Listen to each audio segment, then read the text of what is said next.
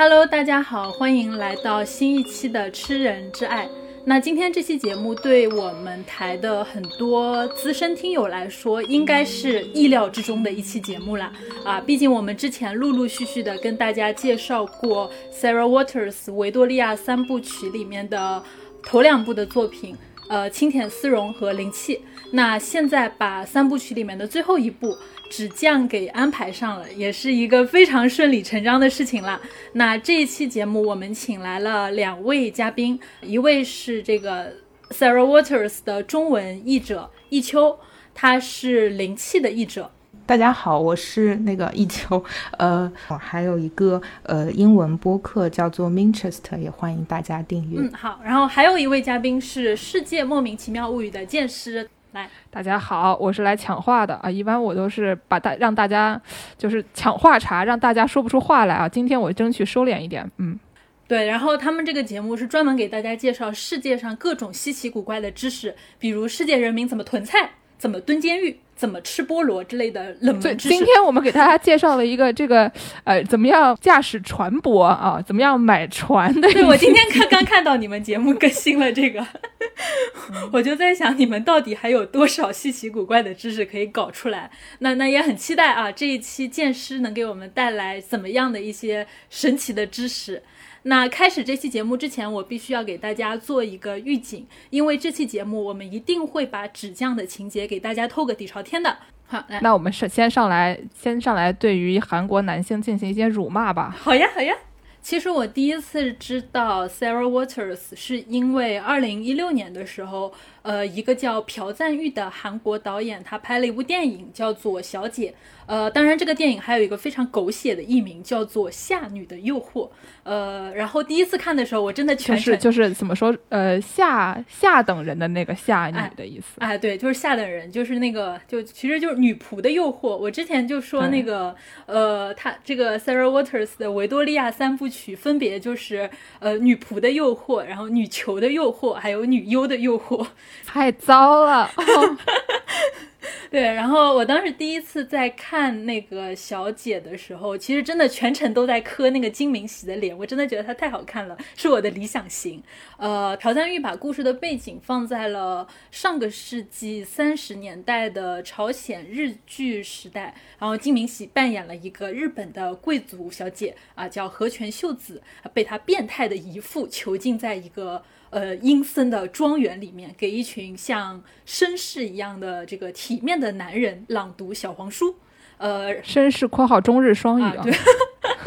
然后，故事另一个女主角名字叫做南书姬。呃，她是一个朝鲜贫民窟出身的女贼。因为中间出现了一个代号叫做公爵的男人，他想要带着这个大小姐一起私奔，呃，从而通过骗婚的行为，呃，从而获得他的财产，所以他就把这个叫南书姬的女贼，呃，送到了和泉秀子，就是这个大小姐的身边当贴身女仆，里应外合啊，大概是这样的一个情节。反正我当时看这个电影，第一遍看这个电影的时候，印象非常深刻的场景是。呃，金明喜穿着特别漂亮的和服，用日语给满屋子那种西装革履的绅士在那边读《金瓶梅》里面潘金莲和西门庆搞事情的情节，然后那个场景特别的神奇，就一个韩国人扮成日本人，然后用日语在那边读中国的《金瓶梅》。呃，当然这只是这个电影里面一个小小的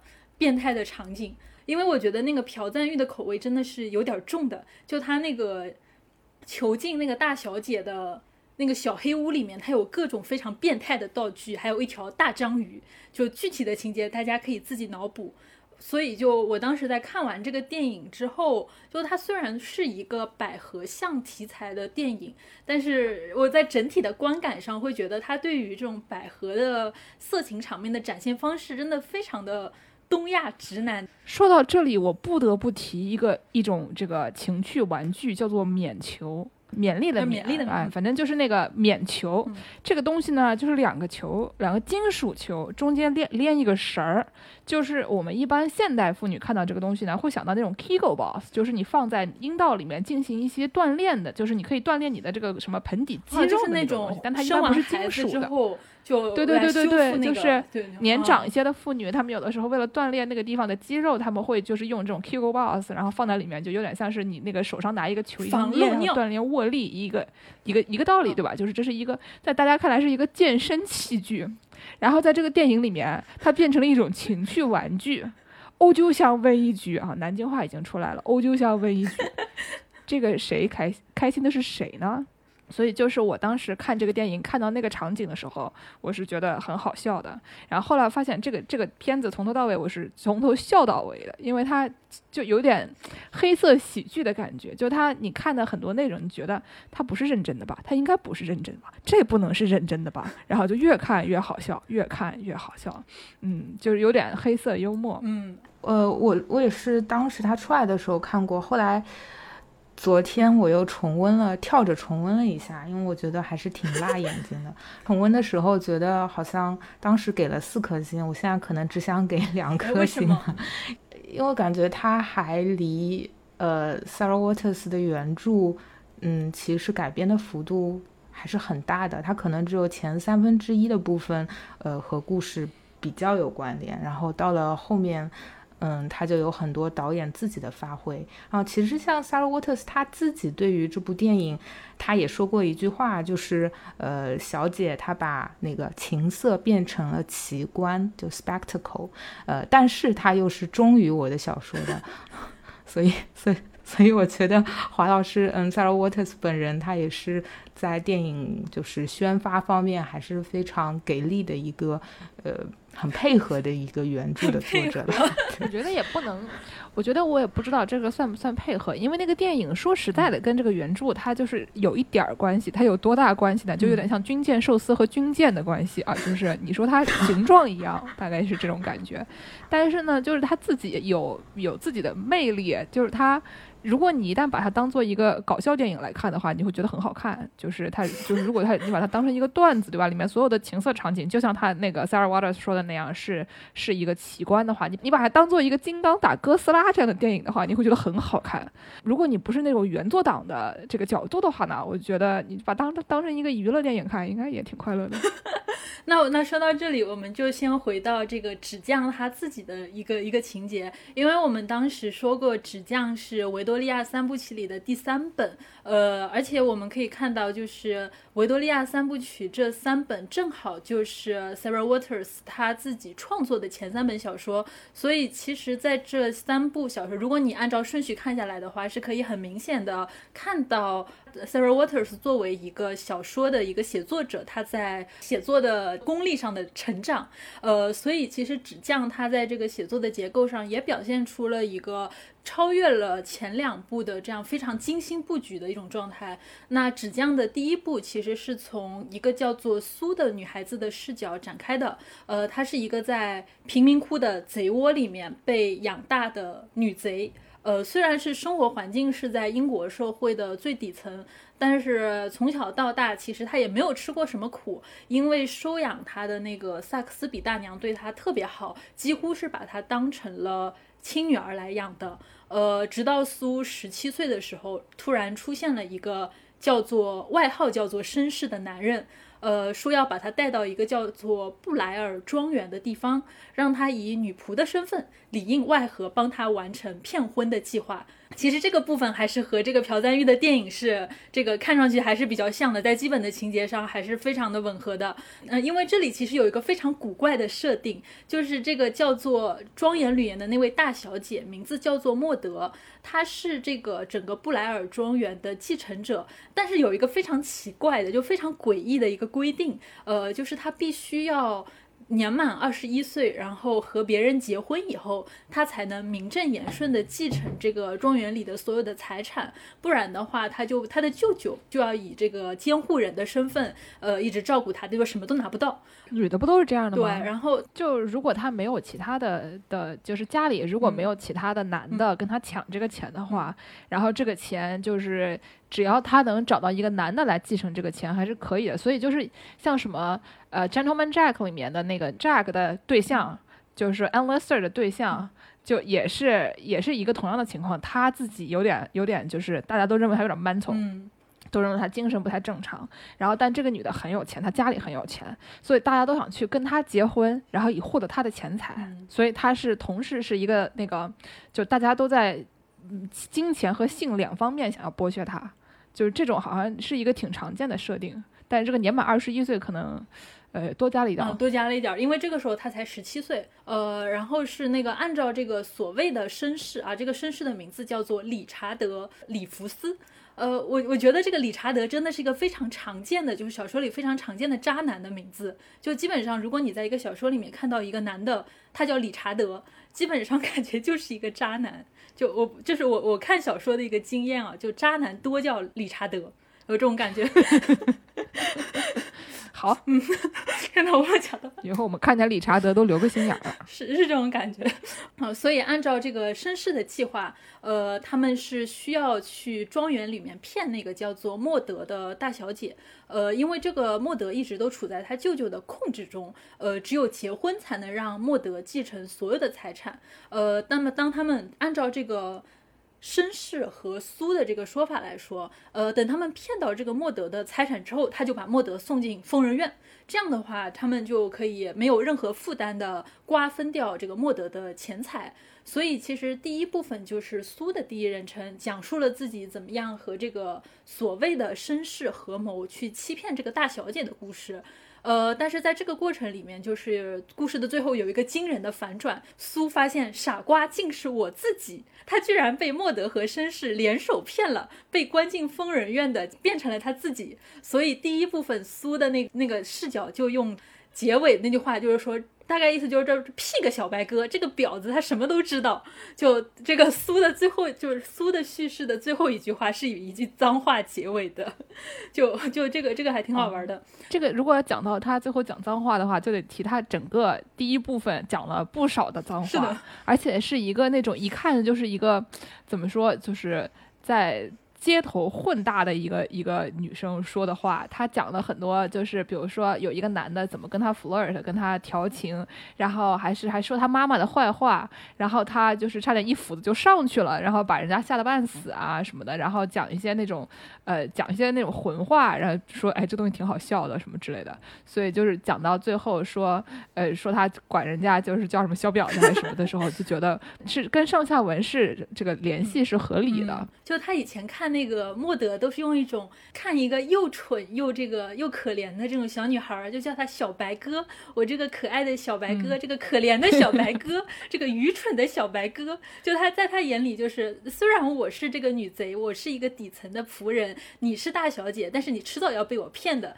你身上的那些衣服呀、首饰啊，迟早都是我的。所以他就他是用一种就是又同情，呃，然后又有一种暧昧，然后又有一种就是感觉很。不舍的这种语气，看着这个像白莲花一样的女孩，然后用一种非常爱怜的口吻叫她小白鸽。对，所以到最后一句的时候，他把脏话最后用在了这个呃莫德身上，骂他是个婊子，骗他。前面讲到那个呃苏的，就是那些口头用语都非常的接地气，非常的就是像他从小在那种。嗯，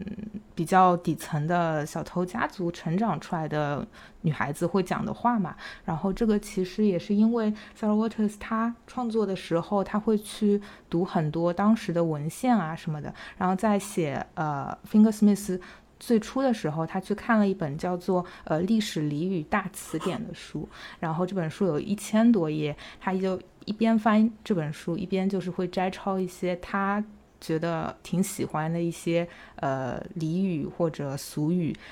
就是他等于说就是给苏建立了他自己的一个词库，嗯，所以他才会在呃写到苏的时候有很多这种非常灵动的，然后非常鲜活的，很有时代。特色的这样的一些，我记得有一个最开始的时候，就这个可能不是苏本人的一句话，但是最开始时候他们他要把他呃作为一个骗子，对吧？他要先打扮成一个骗子。这看那段的时候，我有点像看那个《行骗天下》的感觉，那 Confidence Man 日本的那个，就是大口，感觉就是这个苏在我心目中有点像那个大口。就是那个长泽雅美的那个角色，其实也不是，因为那个更加的怎么说，他他更加有那种主角气质，然后苏有点像是我我第一次这个我还不是很懂 那种感觉，但是最开始的时候他们讲说先要去烫那个头发，就是说怎么样把那个头发弄成一个觉得可以适合做去城里当女仆的那个发型，然后呢先是拿那个说是把头发用糖水蘸湿了以后，用铁那种烧红的铁炭去烫它，然后让它烫的卷卷的，卷完了以后呢，那个绅士就说这个对乡下人来说有点时髦好了，说咱们还是给它拉直吧。然后呢就在那折腾，折腾完了以后呢，就变得就看起来就是灰头土脸，特别土。然后就他有一个朋友，好像就是后来去把他救出来的，就是那个那个发小吧，我可能是就是有一个有一个男的就跟我说，你看你这照片放在那个奶牛场里面啊，说不定是一个让牛奶凝固的新新办法，就是看到你这照片，牛奶奶牛的牛奶都凝固了，就是看着就特别土，就有一些怎么说呢？听了以后觉得特别特别逗乐的一些一些话，就跟第二部如果换成这个莫德的口吻说话了以后，就这个这种嗯怎么说诙谐的气氛就好像有一下就改变了。哎，是是，之前他们特别是在写他们那个贼窝的时候，就贼窝里的人全都 特别逗，就是那个这坑蒙拐骗，还有那个就是他要进去装那个女仆的时候，因为女那个那个那个小姐的衣服特别复杂，但他也没接触过那些玩意儿，然后他拿起一个就是里面的那个就那个小了解衣服的一个挂件，说：“哎呀，这个褂子，然后这个褂子是个什么东西？”然后那个绅士就我觉得就是完全就从他的语气里面都能感觉出来，他已经对这个土丫头无语了，说这个不是褂子，这个是那个类似于什么那个叫什么里衬一样的东西，然后就特别搞笑，而且他们为了学那个。呃，让她像个女仆，然后搞找了把椅子，在那个椅子的背上模仿这个是 小姐的身体，然后你给这个椅子的背面一件儿一件儿的，对，一件儿一件儿的把这衣服穿上去。然后这个时候苏还在，那苏这个时候对她要做的事儿完全没概念。哎呀，这个原来我要去的小姐，她就是个像椅背一样的东西，就是对她心目中的小姐就长得像个椅背，就是别人说她长得特别漂亮，长皮肤特别白皙，怎么怎么着的。然后他说，嗯，我想了半天，觉得她长得像个椅背，就是就这种感觉，就特别特别搞笑，是是有这种很很强烈的这种底层的这种小姑娘的这种感觉。但是到了这个纸浆的第二部的时候，又发现它这个画风截然一转，就变得特别的阴森和恐怖。我就感觉，如果只读第二部的话，就感觉就是一个非常哥特小说的味道了。就是这部分其实相当于是从莫德的视角把原本的故事又再讲了一遍，因为这次故事对这次故事的起点是莫德的童年，呃，因为他妈妈这个玛丽安未婚生育，呃，败坏了家族的名誉，所以玛丽安连带着自己刚出生的女儿莫德就被他哥哥打包送进了疯人院，所以那个玛丽安死在了疯人院里面。呃，而莫德她从小就是在疯人院里长大的一个女孩，直到她十岁的时候，她才被自己的舅舅接回了这个布莱尔庄园去居住。我这个故事正常的情节感觉就是苦尽甘来，然后共同重新过上了大小姐的生活，但是其实并没有。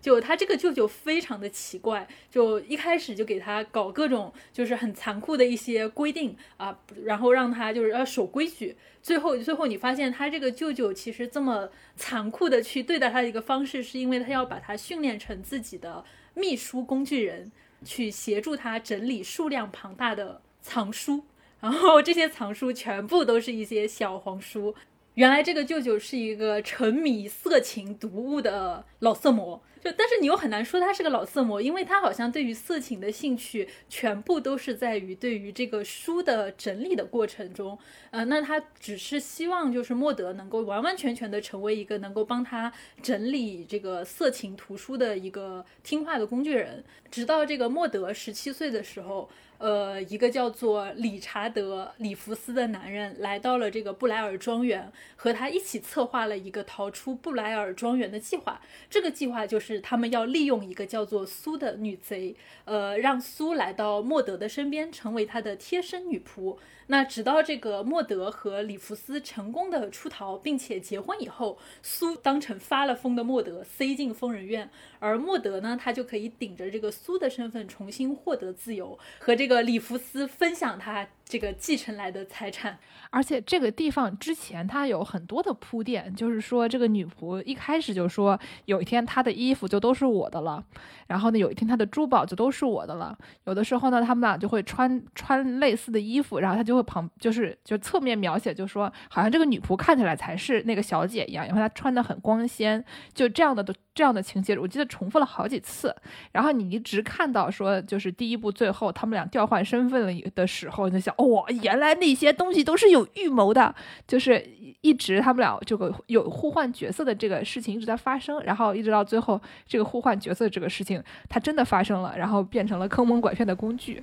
而且就是，嗯，苏的伙食也非常好。她虽然是一个就是贴身女仆，但是她和呃小姐就是莫德在一起的时候，莫德都会说：“我胃口不好，我不吃鸡蛋，这个鸡蛋你吃了吧。”然后苏一天要吃好几个鸡蛋。她嗯，本身她在那个兰特街的时候就被他的这个养母萨克斯比大娘照顾的非常好嘛，所以说他到了就是莫德家里以后，等于就是。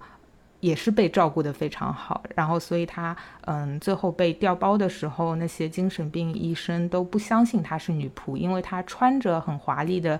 衣服，而且就是 脸色红润有光泽，然后这双手也是没有做过粗活的，你那你当然就是小姐本小姐了。对，然后就到那个时候发现，哇，这帮人对吧，预谋到今天。嗯，然后，然后第二部，第二部结束了以后，你就发现，就是他们俩竟然都不是 boss，还有新的 boss。这个，这个新的 boss 谁来说说？那么，在这个莫德的这个讲述里面，那么故事已经成功的来到了他把这个苏顶包他塞进了疯人院的情节。本来以为就是他和绅士才是那个真正的主谋。结果没有想到，他其实也是被坑的那一个，因为绅士其实早就跟那个萨克斯比大娘勾结好了。就是第一轮的反派是这个苏，第二轮的反派是莫泽，第三轮的反派就是大娘了。就是他虽然是反派，我觉得或者说很有趣的是，第一轮的反派是苏和绅士，第二轮的反派是这个。莫德和绅士，然后第三轮的反派是萨克斯比大娘和绅士，然后你就发现绅士是真正的工具人，一以贯之的坏，就一以贯之的反派。那那然后到了这个环节的时候，就是莫德发现他并没有获得他想要的自由，因为这个时候绅士已经成功的把这个苏送进疯人院之后，他把这个莫德送进了萨克斯比大娘的贼窝里面，然后萨克斯比大娘竟然把莫德给关了起来。原来就是萨克斯比大娘和这个呃绅士已经勾结好了，真正分财产的人不是莫德和绅士，而是萨克斯比大娘和绅士，他们要一人一半分这个。财产，那这样子莫德肯定不答应啊，莫德他就得跑嘛。这个过程很复杂，因为他在萨克斯比大娘家里被曾经的苏的那些亲人们盯得死死的。毕竟这个贼窝的人都可强了，你们听听，就是之前说什么，就那些撬锁呀、偷盗窃啊什么那些东西就不一而足啊。然后有一次好像是莫德想要去趁大娘睡觉的时候去偷她的钥匙，然后大娘就是先抓了她的手说：“你还早了一百年呢。”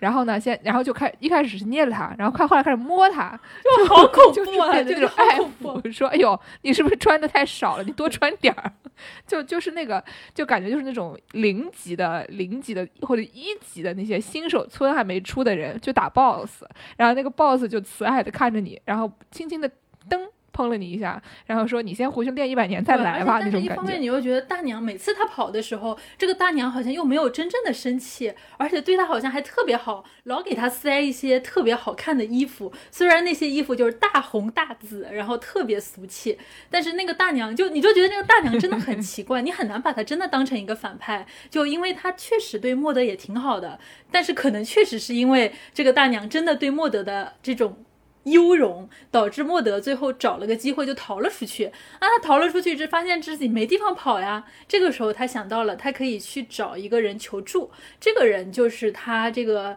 以前的。舅舅他他在他舅舅工作的时候，他舅舅合作的帮他舅舅搞这个色情读物的出版商，他就打算去那个出版商那里去找一下，因为这个叔叔在舅舅那里对莫德那么好，对吧？就感觉是一个和善的叔叔。结果当他去找这个叔叔的时候，那个叔叔脸色一变，你怎么回事？你从哪里跑出来的？你舅舅告诉我，你已经跟你的丈夫私奔了，你为什么要来我这里？他就转手就把莫德送进了这个类似于济贫院一样的地方。然后这个时候，莫德才意识到他在这个伦敦外面已经没有地方可以去了。作为一个从布莱尔庄园逃出来的孤女，然后又没有丈夫在身边，所以没有办法，她居然最后看了一圈儿，她发现整个伦敦她没有地方可以去，最后又回了萨克斯比大娘的贼窝，就是这样的一个特别悲惨的一个经历吧。那到了这个时候，我们看到了，就到了故事的第三个部分，就是这个苏她在疯人院里面生不如死的经历。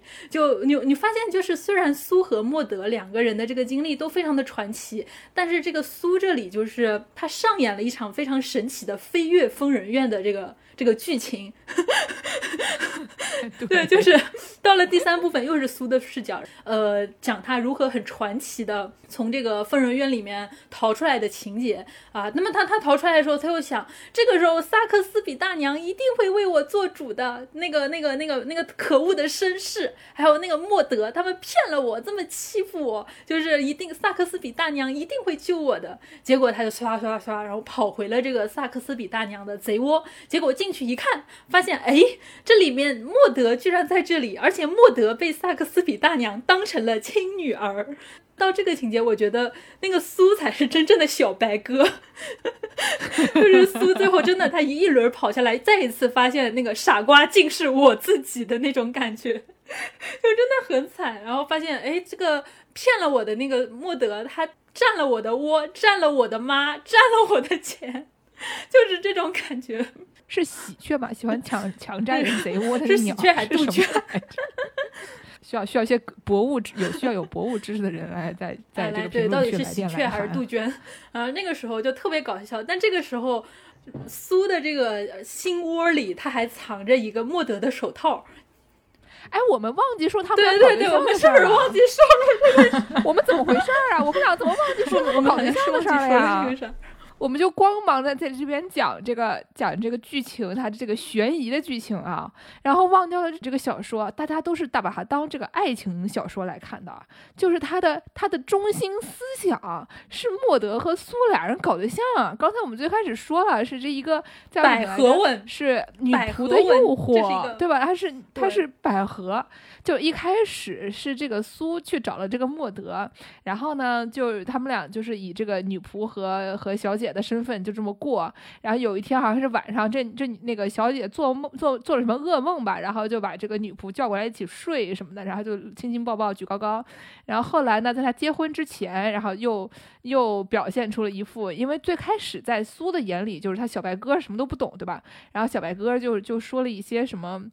也不能说是挑逗，就显得自己非常的什么都不懂的话。然后这个苏一个没忍住，就说：“ 哎，算了，我教教你吧。”然后他就教了教人家，对吧？这个有就有点，就就是那种懂的都懂的那种感觉。其实他是他在文章里面写的也不是非常的呃明确，就没有写的没有很很长的床戏啊什么的。但是就是以反正代表就是表现了一种懂的都懂的这种氛围。结果到第二部，你看说不是这女的怎么回事？这女的。不要太懂的吧？他从小读《金瓶梅》长大的，然后，然后你就开始，你就开始想说，他第一部的时候，他就是故意，那都是装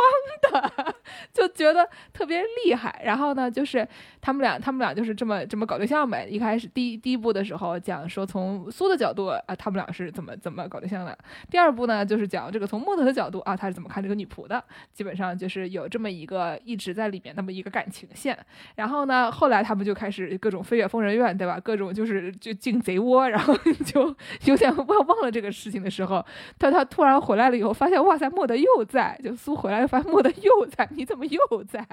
然后他们俩就就对吧？忘记讲谈恋爱的事儿了，真是的。来来来，从从这边。这边继续开始说，所以我们刚才讲到手套嘛，因为这个手套是莫德手手上非常重要的，因为他一直都要戴手套，对，因为就是他保护舅舅的书籍。这个舅舅是个感觉是个强迫症一样的人，呃，不许不许你的这个手有什么瑕疵啊，然后不搞脏我的小黄书，就是这样的一个人。呃，那么这个莫德他有非常多的手套，呃，苏在第一部分就是他即将要把莫德送进，他以为第二天莫德就要进疯人院了，然后他在帮莫德收拾进疯人院的行。行李的时候，呃，留下了他的这个手套，藏在自己的心口。哎呀，就留着那种又遗憾又惋惜又心痛，但是最后就觉得计划都已经到这儿了，不能放弃的那种痛苦。因为他一开始想着说，我是怀抱着重大的希望来的。他一开始就是想着 说，全家的希望。对，就是说这这这钱不光是我的，我是全村的希望，就是。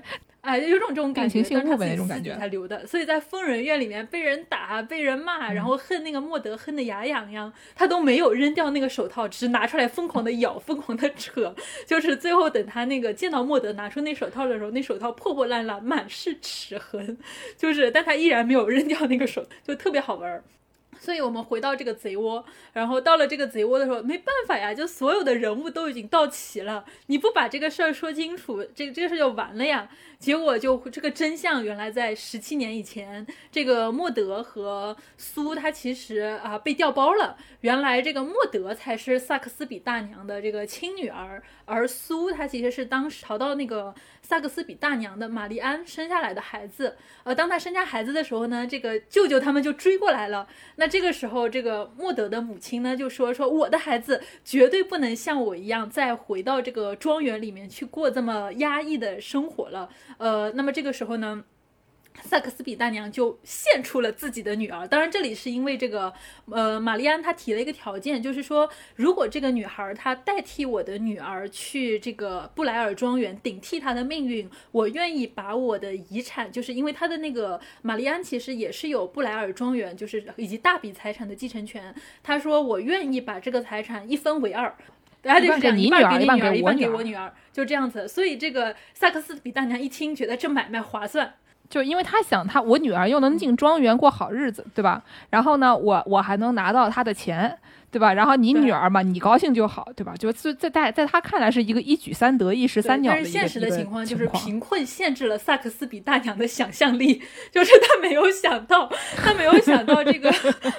对，有些人真的很苦，他的那个舅舅居然反手就把自个儿妹妹和那个女儿送进了疯人院，就他没有想到，就原来有钱人的世界是这么的复杂。呃，就当然对，当然他也不知道，就后面的事情他也不知道，他只是以为自己的女儿可能。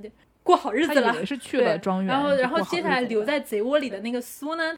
反正就是就就当当成当成当一个宝库啊，就也每天就看着，哎呀，这是一个每天正在长大的钱袋子的那种感觉，就就非常的慈爱。对对对，所以这是那个以前，如果就是你知道了第三部的真相，再去看第一部的时候，你就会发现第一部里面这个。呃，苏的这个描写就非常的神奇。从苏的视角看，哇，大娘，对吧？你只收了我妈一个月的生活费，你就细心的照顾了我十七年。这如果不是爱，什么是爱呢？对。所以他一直都很相信萨克斯比大娘是非常爱自己的。但是回到真，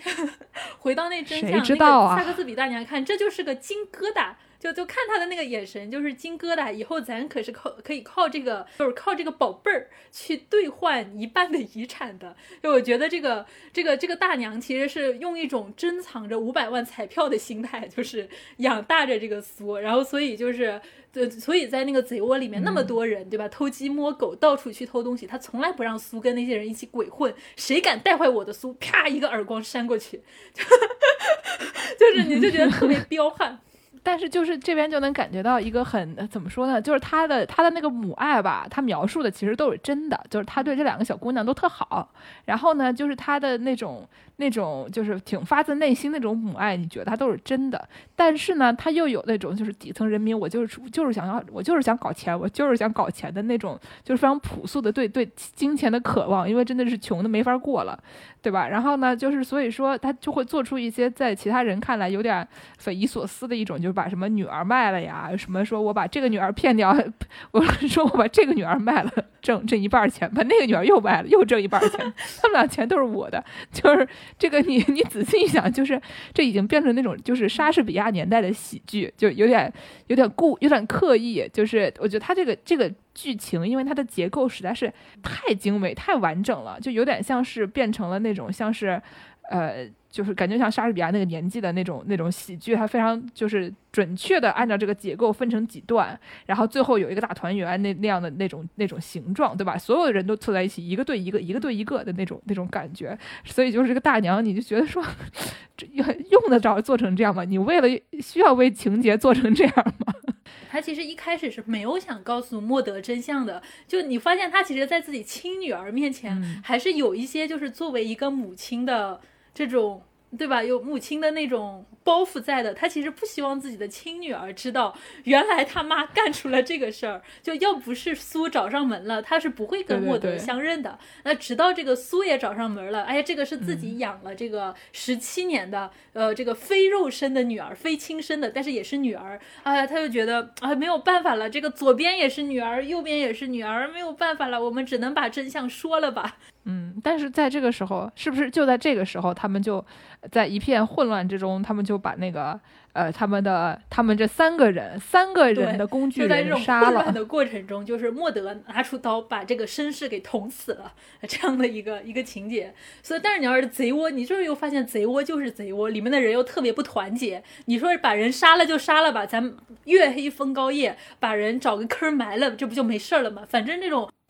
你说，反正泰晤士河里这种时候都是漂死人的嘛，对吗？就是那个伦敦就脏又臭，你这路上多具尸体什么的，社会治安又差，你这个往路边一扔，这本来就是个江湖骗子，谁能发现呀？就结果这这这贼窝里不团结，有个有个人就承诺啊杀人啦，放火啦，冲冲了出去，结果就把警察给招来了，人赃并获啊，就现场没一个带跑的。然后全就全部一下就就这个现场就被逮着了。那这个时候你发现这个萨克斯比大娘又发发挥了这个英勇无畏的精神，凶手就是我。然后然后然后那个就就被就顶包就就顶罪走了，然后就就就死刑嘛，就差不多是这样的一个情节。对，就是这个感觉非常的，就它非常完整，对吧？就是工具人是真正的工具人，工具人那里面一句话都没多的，就他就负责一个帮大家把这几个人、这几个妇女同志串联在一起的一个功能。然后呢，他自己自己最后什么都没捞着，他死了，对吧？就你看那个萨克斯比大娘的坏，他就非常的饱满。就你你很多时候，我甚至说，他萨克斯比大娘是个反派，我都觉得有点心疼他，但是。一旦换到这个男人身上，舅舅也好，坏人；那个绅士也好，坏人，就是感觉男人的脸上就是两个字：坏人。对，他主要主要是主要是工具，就是他是他是一个作为坏人的工具，他符合这个符合这个角色的设定。总之呢，到最后对吧？你你又忘了这是一个这个爱情片了，然后嘛，有有情人就终成眷属了。哎呀，你就光想着大娘给拖走了，然后呢，对吧？你说我我。对对象也来也有了，钱也有了，然后我们俩就快快乐乐乐的过日子了，对不对呢？就是这俩人回到了这个布莱尔庄园以后，就那个双宿双飞以后，因为苏是那个呃真正的继承人啊，结果莫德也不闲着，就是我不需要你养，对吧？我我们是个正常的这个独立女性，我们是这个对吧？我们经济独立，然后他居然莫德居然拿起笔成了一个写色情小说的。呃，作家，呃，然后利用他舅舅以前让他结识的那些出版商的资源，变成了一个，就是有种职业小说家的那种感觉，自己搞钱，就就感觉也不需要你养啊。虽然我不是真的大小姐，但是我也有这个谋生的，呃，谋生的方法啊。我可以写小说，我可以赚稿费，而且讲实话，色情小说那挣的是最多的。所以说，这个这个小说大家就是看一看就知道，是一个会磕生磕死的一个 一个一个 CP 啊。这个 CP 不磕你磕什么？你还有什么要磕？我就问问你，对吧？嗯，我觉得前面剑师说的就是绅士他是一个工具人，我非常同意。然后，这也就是为什么我看那个韩国版电影的时候，我看到那个伯爵的戏份越来越多，越来越多，而他。电影中的伯爵是一个直男，因为他后来还很认真的向那个小姐求婚，说我们去俄国结婚吧。啊，然然后他最后被就是被人抓走，抓回庄园，然后就是被舅舅呃以很多酷刑对待的时候，他还嗯就是吸某一种有毒的烟吧，然后就是等于两个人都同归于尽，等于说在电影中嗯。伯爵或者绅士这个角色一开始的那个轨迹，呃，调包的这个女女仆调包小姐的这个轨迹是他想的，然后最后怎么样和舅舅同归于尽的这个轨迹也是他想，他一个人就是一个智慧的中枢，所以看到最后我就想，好像好像就是所有的目光都集中在他的身上，我也忘记了其他两个姑娘。我所以，我还是比较喜欢小说。小说里面还是嗯有那种黄雀在后的感觉嘛，因为最终的幕后的大 boss 是萨克斯比大娘，是一个大妈级别的人物，是她的那种嗯非常愧啊、非常古怪的当时的一些动机和行为，造成了这样的一个非常狗血也非常抓马的一一出大戏，而不是绅士这样一个。其实是一个中下层阶级，根本不是。嗯，师生阶层的这样的一个，也是很底层的这样的一个男子的故事，而是一个大妈的故事。这也就是我对就是朴赞玉的改编改到后面，感觉好像已经跟萨尔沃特斯没什么关系了的一个一个一个想法。我感觉就是在我们这些，如果你说是原著党的话，就是原著作者他，我觉得他信奉的是一种 “man be silent” 的，就是男的给我闭嘴，对吧？就是男的就别说话了，就是好不容易有一个女作家给。大家写一些啊，女的跟女的谈恋爱的这种精彩的，就对吧？又是各种各样的这个中间那么多狗血的剧情，在天上飞的一些内容，男的能不能别说话，少说两句？那么多男的也想说呢，对吧？你们看那些不好吗？主要还是有一些这样的感觉。是，我觉得朴赞玉他在改那个。伯爵就是那个绅士的形象的时候，为他身上赋予了一种爱的光彩。就是你会发现，就我觉得男人对男人，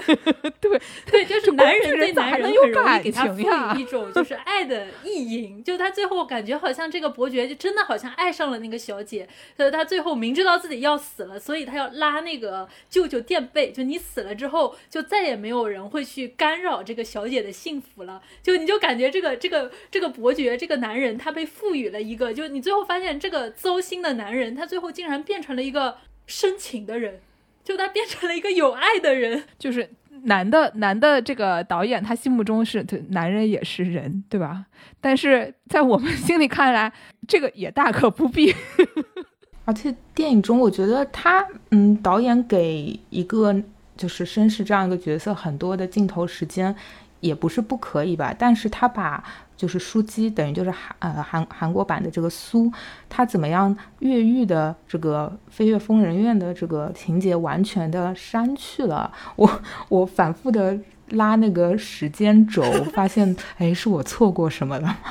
但其实没有，电影就是没有拍出来。对我就觉得这样还挺影响观影体验的。你会觉得啊，他那么这个苏那么的。神通广大吗？他前一秒还在呃疯人院里面非常绝望的，就是那种狂笑，后一秒他就已经 逃到了一个那种小客栈，跟他的小姐两个人。汇合了，我就想讲一个上海的 小区都没说起来这俩人，说起来这俩人最后不是跑上海去了吗？真的，那个苏荷那个，不是就 就是电那个朴赞玉那个电影里面最后的结局，两个人远走高飞的终点是上海，宇宙尽头是上海，然后宇宙尽头是上海，当时就去家去了，核酸证明有没有？书里面写的苏在疯人院的情节，我觉得非常的好看。他虽然就是饱受了很多的具体的痛苦，就比如说那些护士会霸凌他、羞辱他，然后再用那种很可怕的水刑，就是把他就是沉到水里面去，让他透不过气，等等等等。但是他还有很多，就他怎么样很聪明的，嗯，就是去和医生有一个交锋。最后他怎么样利用他的这个作为职业小偷的这个知识和技能，把钥匙能够偷过来？然后他因为有一个以前的那种男仆来来看他嘛，那个男仆其实是想来看那个小姐莫德的，但没有想到走出来的竟然是苏。然后苏就是以以哄就是连哄带骗的方式，让这个 Charles 能够去。陪同他一起逃出深渊，我觉得这整个过程就是显示出苏虽然他还是一个相对比较单纯的、呃 善良的 小白鸽，就是班的小偷，但是他很他很聪明，但他也非常让人心疼。就那一段，他有很多招儿，他就是就是感觉就是我哎我我我有个绝招，我试试，哎这绝招不行，我再再掏出一个绝招再试试，就把各种绝招全试了一遍，然后你就觉得看着就有一种哎呀就跟打游戏一样，对吧？对他非常 resilient，他非常就是能够百百折不挠的这个精神，所以就很有生命力，我觉得非常有意思。这个就是等于在 BBC 版的电视剧中是有非常嗯忠实于原著的一个展现的，但是 就是很无奈的是电影中就就没有了，就剪掉了。我对我对这个呃电影版的一个，如果要跟原著比的话，我。其实没有把它当成一个跟原著有多大关系的一个改编，在我心目中，它主要还是以搞笑、搞笑为主的一个那种色情片。但是呢，就是呃，如果你把它跟原著比的话，我觉得一个最大的就是，我觉得是错误，就在于这两个主角是没有声音的，就他们俩是没有从他们的角度拍东拍的东西，就是它是一个上帝视角，或者说就是他有的时候会从男性视角，但是他没有没有从他们俩自己的视角拍一些东西，就是比如说最开始他讲了那个呃。那女仆掏在那个什么刚进去那小姐家，然后好多东西不认识，那翻那个珠宝什么的，然后就是就就有一些那种。眉来眼去的，就是我看你一眼，你看我一眼就结束了，也没有说问出来 这玩意儿干嘛用的，就他们没说什么话。然后呢，就是那个呃，比如说那个他们俩这个晚上晚上一起睡觉什么的那些那些场景，就是就只拍他们俩性交，没拍他们俩为什么性交，或者说他们俩这个前因后果是什么，对吧？就是就没也没有讲说他们俩这个心路历程是什么，就让人看看，哎，这俩女的性交了，哎，结束了，就是就是你说它是一个 MV 吗？就。对吧？然后呢，就是而且这个两个主角，就虽然金明喜长得特漂亮，但金明喜除了长得漂亮以外，也没没多说让他说两句话，就是没有让他表现出很很明显的，就是像在比如说小说第二部里面那么，呃，就是他自己是自己带一个故事的，在那个电影里面不太看得出来他这个故事，只看见别人对他做了什么，没看见他成为了一个什么样的人。然后那个那个贼呢，对吧？那贼也是一个长得很可爱一小姑娘。然后在那电影里面看，基本就一傻子。就这这这孩子对吧？你看他像是一个能说出那种那些话来的人吗？就你你你看他那那样，他不可能开始说脏话，就一点贼窝的感觉都没有。就是他们俩的这个在小说里面的那个 backstory，整个就就被去除了，在这两个角色里面就去除了。所以我们大家看这个片子，就是看来看去，它还是一个黄片，你不太会想着它是一个就是超越黄片的一个剧情片。你你看他们俩。他们俩谈，他们俩也没谈恋爱，就 都都干嘛？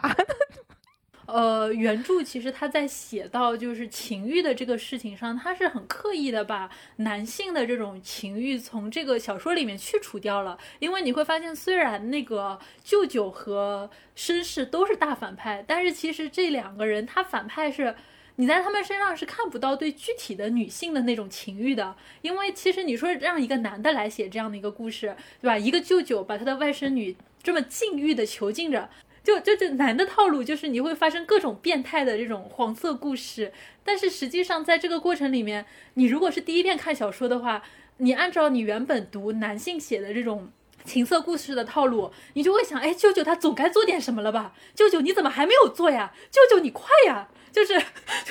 我觉得你自，是吧？就是你不是，就是你别鼓励，就是你作为一个如果经常读男性写的色情小说的人，你肯定会有这种期待的嘛。这个一个一个猥琐的年老的喜欢读黄色小说的舅舅，把他的这个啊，像这个瘦弱的苍白的外甥女囚禁起来，然后教他读书写字，这不是养成系嘛？然后养成完了之后。对吧？然后帮自己整理黄色故事，水到渠成，然后哪一天就把这个事儿给办了嘛？就理论上就是这应该是一个男性写的这样的一个 哥特囚禁的这个套路，但是你会发现这个舅舅他其实真的就是把他的外甥女当成这个工具人，就彻彻底底的秘书工具人。就因为你会发现，在包括莫德他自己在说的时候，也说自己在舅舅的眼里就是一个彻彻底底的工具，他的一个藏书之一，他是一个彻底被工具化的一个形象。所以就是你会看到他前期舅舅在规训莫德的时候，教他规矩，然后家里所有的仆人都可以。很粗暴的去辱骂和体罚，就把他身上那种反骨全都敲掉，然后舅舅让莫德学习。但你会发现这种学习，它就是就很神奇，就就那种感觉，就是一种完完全全的在训练秘书工具人的那种技能训练。对，上了个文秘系。反正就是感觉他舅舅把他从疯人院接出来，上了一个非常严格的文秘系，结果之后做的这个事情，就就就完完全全真的就是在整理那些小黄书，所以就就这里就很奇怪，你就发现最后这个舅舅对于莫德其实是没有任何的具体的情欲上的性幻想的，然后包括这个绅士也是一样的，就因为绅士他以前就是职业骗婚选手，但是。奈何就是以前的那些货真价实的大小姐，她们真的有慧眼如炬的老爹，就就真的就每一次骗婚都被识破了。但是这一次他去骗莫德的时候，就在这个电影里面，他在骗的过程中，你能够感受到面对金明喜这样的一个对吧，长得这个就又禁欲然后又色气的那张脸，就你就感觉这个绅士慢慢的就哦，他的这个心弦被挑动了，默默的就产生了一些。若有似无的情愫，但是其实原著里面这个绅士看莫德也是个工具人，也是个工具人。我就是想从你身上搞钱，然后我，然后甚至是他们的新婚之夜，他必须要把这个，他必须要跟莫德发生一些关系，让他们这个所谓的骗婚的这个事儿稳定下来。他也是那种感觉，捏着鼻子，我我们俩就两个人都是一种捏着鼻子的状态。就里面还说了说，就是在只只讲这个这个事情最好少发生一点，因为也怕人家怀孕。双方都是捏着鼻子的那种，因为莫德心里想着隔壁的苏，然后这个绅士我也不知道怎么想的，作作者也没说，反正他也是一种捏着鼻子，就就感觉连这一步都不想做了。所以他们最后的方式其实是这个初夜是绅士割了自己的手指，滴了血。哎，我就发现这个情节放自就是这个。这个情节就是这个什么初夜割手指，这个真的，我为什么连这个英语的黄色小说里面也会有这样的一种，就是这什么叫什么言情桥段？就是这这种文化是共通的吗？初夜割手指，这个这个反正就是这么个事儿。而且好像有点反转，感觉初夜割手指的一般就是，然后那个莫德就真大概就是当时说割手指这事儿，那还我来你我来做吗？当然是你做了，就两个人好像还为割谁的手指发生了一番争执，然后最后就是这个绅士拿这个莫德没没得任何办法了，就行我割我割好了吧？然后割完了手指，啪一声就出去了，就 就充分的把这个把这个工具人的这个精神发挥到了极致。这书真好。我我想要补充一点，就是嗯，舅舅可能的一个原型，嗯，就是舅舅这个编撰嗯黄色文学作品大词典的这样的一个人，在历史上是有一个 原型的。编了那么多年，编到了 F。然后 Sarah Waters 他也在就是书最后的 notes 这里面呃提到了这个人。这个人的真名叫做亨利·斯宾塞·阿什比，然后他有个笔名叫什么皮萨诺斯·弗拉克西，然后他是呃一八三四年出生在曼城的。他一开始是一个商人，然后他就是有很多积累了第一桶金嘛，他就开始想把钱花在自己的兴趣爱好上。然后他的兴趣爱好就是收集这些呃地下出版物，嗯，然后在一八七七年到一八八五年间，他一共。出版了三大卷的情色文学大词典，所以他被认为就是，对，它是一个嗯，大词典本身是一个正规的出版物嘛，然后所以他被认为是在英语世界，呃，也可以说是在全球范围内从事情色文学索引的编撰的第一人，然后而且他编撰这些大词典本身工作是非常艰巨的，因为这些书这些。地下出版物，要么就是作者是匿名的，要么就是出版社查无此地，要么就是印刷量非常的小，在小范围内流通。所以，嗯，这些书在呃他的拥有人过世之后，大部分也不太会说我传给下一代，大部分就是被销毁掉了。所以，他这个。编撰索引是很有难度的，再加上这个阿什比他又是一个对自己要求很高的人，他觉得我不应该在书里仅仅是做一个信息的罗列，他还要去放入详细的书的内容简介，甚至是作者本人的 quote，甚至是当时人的一个评价。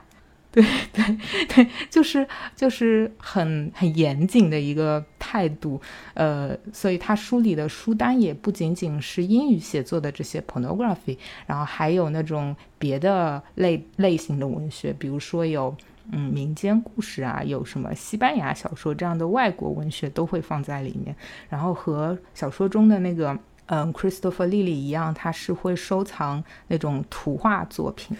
然后就很好玩的是，在。对。对对对，呃，这个阿什比他在一九零零年的时候去世了，然后他就是想把自己的这些呃珍藏的书目，一共有一万五千两百九十九册，呃，这些小黄书和小黄画，他觉得一定要。遗赠给大英图书馆，因为大英图书馆会好好的呃保存这些书嘛。但是呢，图书馆国家图书馆表示我并不想收。然后这 这个时候，国家图书馆垃圾。对，然后阿阿什比就说：“但我还有很多别的书啊，比如说我有嗯《堂吉诃德》的全版本，以及各种《堂吉诃德》的国际译本。你看你到底要不要？我就是绑定给你。”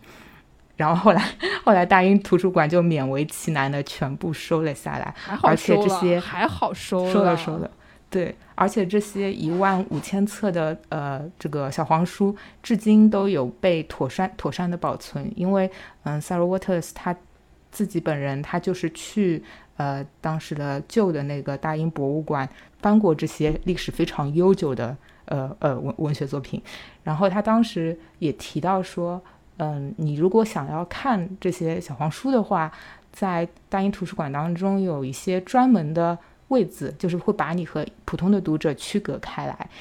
然后有这些位子，还会有人会时不时来看一下你有没有做不该做的事情，就是就是什么叫做不该做的事情？因为以前有的时候很多那种就是色情杂志就会缺胳膊少腿儿。我以前研究，我以前看那个就是就其实最最火的就是怎么说？我以前听过一个 talk 说，大家如果现在见过那种有点像是侦探书的那种，就里面有。翻开来还有新的插页啊，然后呢有打开有个地图啊，什么把如果你把这页和这页。对在一起，它又出现了一个新的内容啊，等等那种有点像小时候玩的什么那种侦探小书的那种那种东西。最开始那种机关书吧，反正日本叫什么机关书，那个东西就是浮世绘的年代就有了。然后呢，他们最开始是以这种就是呃最开始的讲的故事，主要就是这种像我们今天讲的这种有很多什么悬疑啊，什么打来打去啊那些一个一个那种 drama 的那种故事。然后后来呢，它就主要成为了一个这个小黄书的载体，就这种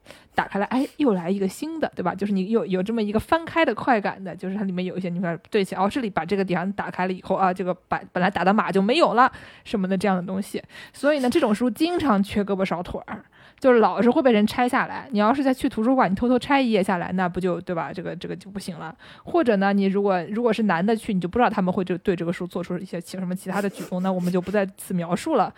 呃，这这事儿在我这个中学的图书馆也发生过，因为那时候图书馆可能确实年份也比较早，呃，就大家对于这个作品的审查也没有像现在那么夸张，我们那边还是保留着很多原汁原味的这个日本小说的。年轻的时候，这个借来了《失乐园》看，结果发现每次一到关键情节，那几页就没了，对吧？对吧？刚衣服一扒，然后这好几页就没了。就我就你这么一说，我就明白了，就感觉确实是某些人会做的事情。对，它不是参考外界的书，必须就是直接在图书馆看的那一种。嗯，然后像 Sarah Waters，他自己有一个写作写作的那种嗯笔记本，这个大家可以在网上嗯输入关键词，就是 book book Sarah Waters，还有 Fingersmith archive，就是布克奖他给呃历年就是。提名以及获奖的作者建立了关于他们作品的一些呃所谓的档案吧，然后 Sarah Waters 就拿出了呃当年写 Fingers 写纸匠时候的自己的一些笔记什么的，然后其中呃在这四十几份的笔记当中。有很多页，它它的小标题都是 porn reference，就是小黄书参考文献。它就是会把当时自己呃很严谨的看来的东西一一都罗列好，然后有需要的话就放到他的呃作品当中去。主要是 porn 真的是一个就是人类把想象力发发挥到极限的一个一个题材，所以就是。研究这个东西真的是有取之不尽、用之不不竭的材料，开心啊！哎，不过说到这个布克奖，再插一个八卦，就因为在聊这个的时候，我当时就在跟一秋说说看那个中文版的《妖风》里面就有个很关键的词，说这个萨拉沃特斯啊三次入围布克奖，然后当时我就跟他说说咋是三次入围呢？就这都没没拿过嘛，所以当时我就跟他一起去看了一下，发现真没拿过，就三次入围全都是止步短名单，不行。哎，我然后我就查了一下，这个纸匠纸匠那一年就是入那个布克奖的时候，他的竞争对手把他踢掉的竞争对手那本书我们也很熟，就是那个少年派的奇幻漂流，对的，就是他，对纸匠是纸匠那一年居然是被少年派的奇幻漂流干掉的，大就大为震惊，那就真的大为震惊。然后另外两本就是入，然后另外两本入围的是那个。首页还有小小陌生人这两本把那个干掉的那个书到现在还没有中译本，就 好像一个叫什么狼听，还有一个叫什么狼听，狼听有狼听啊，狼听有是吧？对，还有一个确实好像好像叫什么失落的继承人，就就不知道不知道谁，就就这种感觉就对就不行 不行，特别是我觉得这 居然干掉纸匠的居然是少年派的奇幻漂流，我就觉得 what？我当时看到的时候 what？就是这种感觉。哎呀，不是你们看看，就是现在那个诺贝尔文学奖是吧？都是一些笑掉大牙的东西，就是哎，都是一个感觉，就是大家知道知道 Sarah Waters 牛逼就可以了，不需要不需要问那么多，人人都知道他厉害就可以了。是呢，虽然他那个错失三年的布克奖，但是在那个大卫鲍伊的就是一百本推荐书目当中，还是赫然在列有《只讲》这本书的。不是大卫鲍伊的品味是不是比评布克奖的人还是要强一点的？我我还挺认可他。大卫照这么看，我觉得像那些投资方才是更有品位的。那个，我觉得那个萨勒，嗯，那个 Sarah Waters，他是靠着他的书搞钱了。对，就是他基本上每个书就是搞钱搞的都很厉害。我说你拿金奖银奖不如搞钱实在，就是这种感觉，就是钱证明了他的实力。我觉得，我觉得是这种这种感觉，就是在这个事情上，就是资本和流量方证明了他们的文学品味。我说实话，我觉得你现在已经带入了萨克斯比大娘的视角，我觉得非常懂。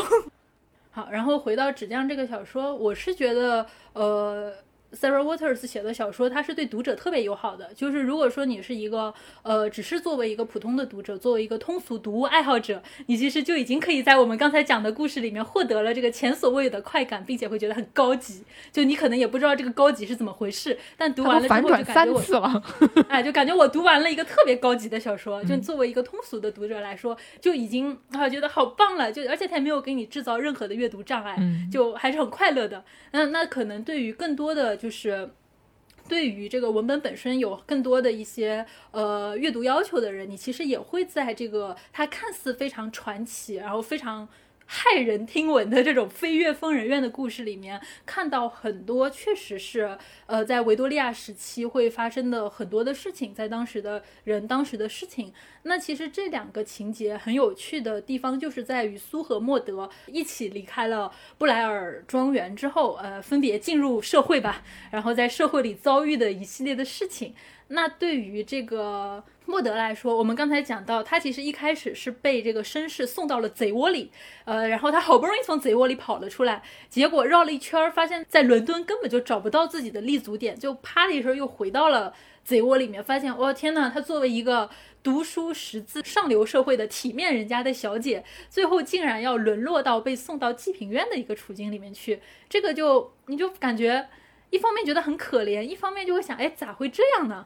我觉得这部分的一个特点就是他描述的是莫德的一个，嗯，很落魄的逃离的过程。然后他是怎么样想要？他首先是想要挣脱，就是舅舅的一个，嗯，控制。然后，所以他就是相信绅士可以帮助他达到自由。然后他到了伦敦以后，他首先他说：“啊，我知道伦敦，因为我读到过它。”接着他就发现，原来眼前的伦敦跟书中的伦敦是不一样的嘛。嗯，然后他就是想要去逃离那种兰特街的呃萨克斯比大娘的给他家的这个枷锁。就这个。女性想要逃离枷锁，包括嗯，她逃离以后还是失败了，还是呃差一点又被就是呃送到像一个非常类似于疯人院的这样的一个场所当中去，这些情节就是是当时一个很流行的就是文学类型叫感官小说中非常常常见的一些情节。对你，你之前之前呃讲那个青田丝绒的时候，可能已经讲到了一些当时维多利亚小说的一些特点嘛。但是我觉得这里可以稍微提一下，呃，维多利亚小说呃兴起的一种文学种类，就是叫那个感官小说 （sensation novel）。嗯，其实感官小说与我们刚才说的通俗，就是通俗小说是非常接近的吧？我觉得，嗯。它的那个背景是在那个呃一八五零年、一八六零年代，也就是《纸浆》这本书的创作的背景。当时是英国那个出版业高速发达的一个年代，当时的那个广告啊、邮票啊、纸张啊都是不用再另外交税的，所以最穷的人他也能够有钱去买报纸看。然后那个年代可以说是一个。呃，全民吃瓜的年代，就是大家非常乐衷于去，就是把自己的快乐建立在别人的痛苦上，就像。纸浆里面，大家很热衷于像赶集一样去看人被吊死嘛，看哦，这个罪犯被绳之以法了，要被焊了，然后大家都哇一一窝蜂的都去看，然后当时的人也非常的关注那种嗯一地鸡毛的各种社会事件，所以 sensation 的话，意思就是这件事情非常让人就说很弹眼落睛，很很让我就是惊掉下巴。我想，我想在在此处加一个，就是毫无营养的、没什么用的，也不能叫知识的东西，就是一个这个文化 cultural reference。最近非常流行的一个动画片叫做《间谍过家家》，中间有一个阿尼亚。阿尼亚是一个这个，就他的他的设定是一个一个父亲是杀手啊，父亲是间谍，母亲是杀手，儿女儿是超能力者，能有有读心术，但是他们三个三个人互相不知道对方的身份，还要母假装是一家人。然后呢，因为女儿有读心术，知道他爸妈一个是杀手，一个是间谍，然后他们俩还得互相假装自己不知道是。对吧？就所以他在家里面就是有一个绝佳的位置，就是吃瓜。他有无穷无尽的瓜可以吃，他爸妈在想什么他都知道。所以呢，阿迪亚经常就是正瞪大眼睛。哇可哇可，就是那个，就是那个，就是心里很兴奋，就是哦开心，对吧？就是那种，就是中间还有一些说那个少女，就是对对对娱乐充满了渴望的，比如说一帧图，它是那个就是阿尼亚那个眼睛瞪得大大那个表情底下写那个少女对娱乐充满了渴望，这是画外音。然后呢，就中文字幕组上翻译成少女渴望吃瓜。真的，真的太符合就刚才想形容的这个，呃，怎么说这个维多利亚时代，大家就对对吃瓜的渴望了。我现在满脑就是阿尼亚的那个表情。哎，那说到吃瓜这件事情，倒是让我想到一本很有趣的书，叫做《人类砍头小史》。我当时是抱着一种特别猎奇的心态把这本书给看完的。当然，跟《纸浆》里面讲到这个绞刑不一样，这个书里面讲的其实是砍头。这个书里面就是讲那些英国啊，不对，应该说是欧洲的吃瓜群众们都特别喜欢围观砍头的事情。哎呀，我们节目得做一期这个欧洲这个砍头小史啊，我觉得说的没错。哎，你们干脆就做一期这个世界人民看砍头好了啊！就我非常期待你们的这个节目，一定要做世界人民看砍头。那说回到砍头这个事情啊，在以前的欧洲，就是在菜市口公开表演砍人家头，是一个具有表演性质的事情。所以一旦要砍头了，然后那群吃瓜群众就呼啦呼啦呼啦的赶过来，就哇，看看看，砍头啦，砍头啦，好开心啊！快点来点评一下这个刽子手砍的好不好？心理压力好大。然后如果那个负责砍头的刽子手他一下没砍好，对吧？因为人的头其实是很难砍的，就很难一下子就完全的就砍掉的。对对对，还挺难的。那他如果一下没发挥好，砍了两三下头还没砍掉，下面的这些吃瓜群众是要骂的。然后他们不仅会骂，可能还会上手对这个呃刽子手扔花扔瓜皮呀，然后扔这个扔石头啊，然后去骂他。所以就是当刽子手心理压力真的特别大。所以之前还发生过一个事故，应该是一个刽子手他因为没有就是向大家表演好砍人头这件事情失手了太多次，被下面的吃瓜群众用石头给砸死了。就死囚没有死，然后反而是这个刽子手因为没有看好头，所以被这个吃瓜群众给砸死了。所以真的砍头这个事儿，刽子手心里压力特别大，因为下面群众全在看，而且头这个事儿确实真的很难砍。我们想象中的这个手起刀落，一刀下去头就没了这个事儿，其实是特别不可能的一个事情啊，就很有可能你砍个两三下，你才能把这个头砍得利索了。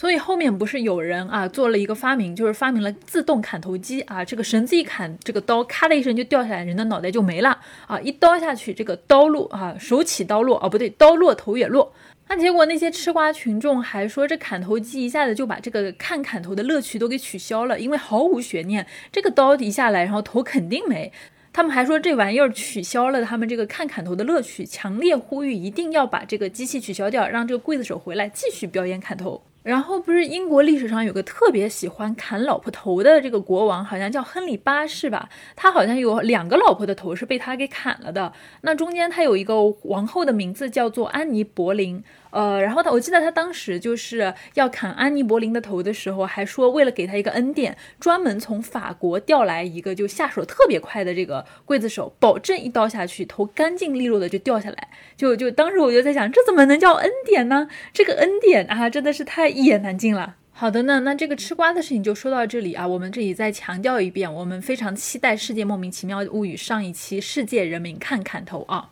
搞得我压力很大，马上我也要我也这个刀刀起头不落怎么办？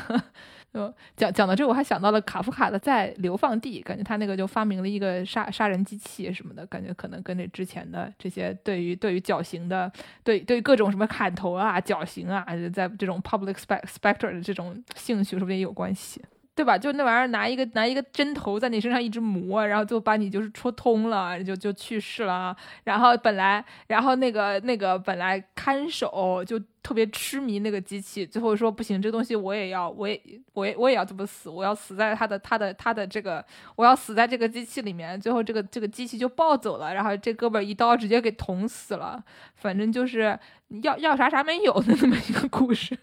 哦，我继续说，嗯。就是 sensation 这个呃这种夺人眼球的事件，它不仅仅是在文学上嘛，它其实有这种 sensation journalism，就是新闻报纸上也热衷于。报道这种事，所以维多利亚时代和现在也没有差别特别大。公众号文章，嗯，对，像剧院里也有这样的作品，然后还有那种讽刺杂志，就比如说小说中多次提到的那个《Punch》，Punch 这个杂志上也会呃，就是报道这样的事件。当时最具代表性的 啊，我知道故事会，对对对对，就故事会的标题每一个都是就是纯纯的，就是这个感觉，就是这个 genre 的。呃，当时最具代表性的那个夺人眼球的事件，一个是开膛手杰克，还有一个是王尔德的审判。所以就是大家对对对对，大家都在引起热议的这些话题。所以说，呃，再说回感官感官小说、感官文学，它有呃一些特点。它的一个特点就是，嗯，会主角通常是希望挣脱束缚的女性，然后，嗯，它。感官小说和之前的浪漫小说有一个很明显的区分，就是浪漫小说会把婚姻作为最终章，大家 happily ever after。但是感官小说中，婚姻常常是麻烦的温床，所以我觉得这也挺对应，就是呃，Sarah Waters 写的时候，就是绅士当时对莫德说。嫁给我吧，我会给你自由的。然后莫德其实非常的鄙夷，他想啊，不会的吧？就是就是这种，也是我觉得是挺致敬感官小说它的一个，嗯，可以说是现实性的。然后呃，感官小说它的一个代表作是呃，就是《白衣女人》。《白衣女人》这部就是《白衣女人》这部作品，它在呃一八五九到一八六零年间连载。被视为是这一类型文学的一个鼻祖。然后夏洛特自己也说，其实《白衣女人》当中有很多呃剧情的反转啊等等。他就说，I I kind of stole from it，就是我很大程度上是借鉴了借鉴了他。嗯，纸匠就是有很多这种借鉴的感觉。当然他自己有他自己的创新。呃，但这个我想说另外的一部小说叫做呃《Lady Audley Secret》，就是。呃奥黛丽小姐的秘密。嗯，这这部小说的一个嗯特点就是它是一个女性作家写的，是一个叫做呃玛丽伊丽莎白布兰登的女女作家写的。然后她的故事情节也非常的呃，就是让人读来非常的震惊。她讲的是一个呃，就是女性的主角，一个女主角，嗯，她犯了一个重婚罪。她有，她同时有很多很多的丈夫，然后呢，对，刺 激她挖嗯苦挖苦她一开始的时候，她首先她就是抛弃了自己的孩子，然后呢，她把她的丈夫一号推下了一口井，然后她还会天天在想我怎么样去毒死我的丈夫二号，然后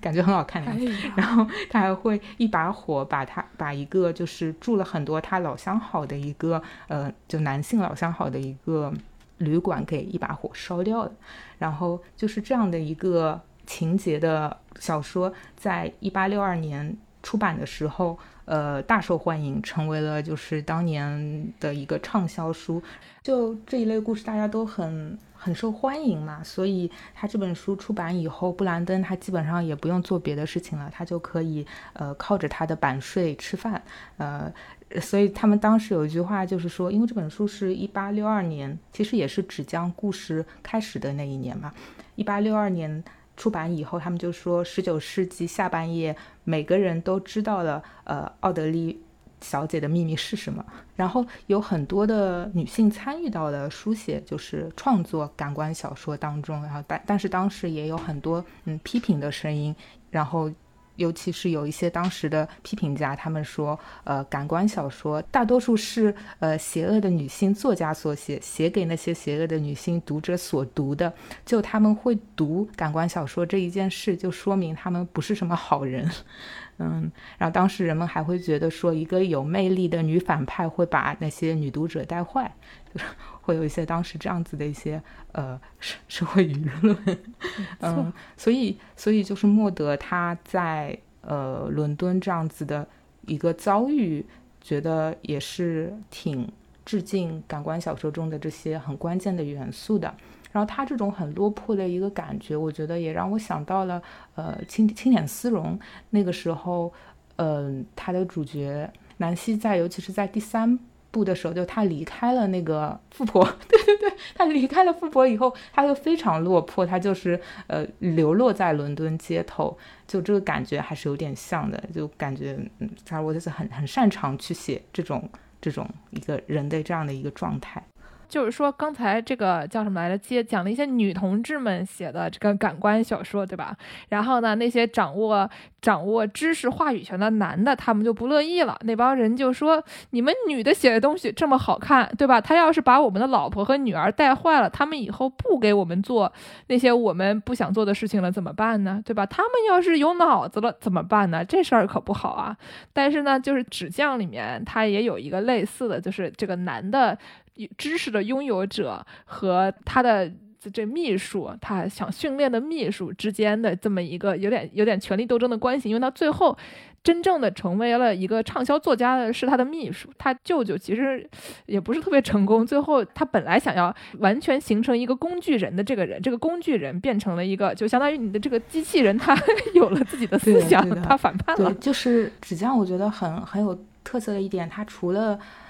以虚构的方式，等于说是写了一段虚构的图书史吧，就是你收集这样的呃黄色书籍的人的故事会是什么样子的，而且他揭露了，就是说书籍本身它很可能并不是完全一个非常无害的好的东西，它很可能是一个迫害人的东西。就是苏一开始他认为，嗯，莫德是小白鸽，其实就是看他。家里怎么有那么多的书？他想，哦，这个人肯定出身书香门第，肯定学富五车，书读得多，道德高尚，品品行纯洁。然后那么多书，其实就是他很纯洁的一个佐证。但是他不知道的是，就是这些书成了几乎榨干莫德的一个一个一个工具，一个武器。而且小时候他。莫德他不听他舅舅的话的时候，他舅舅就会打他呀，会体罚他呀，等等。而且里面莫德说到，就是那一年他还没有来大姨妈，他就已经被迫要和这些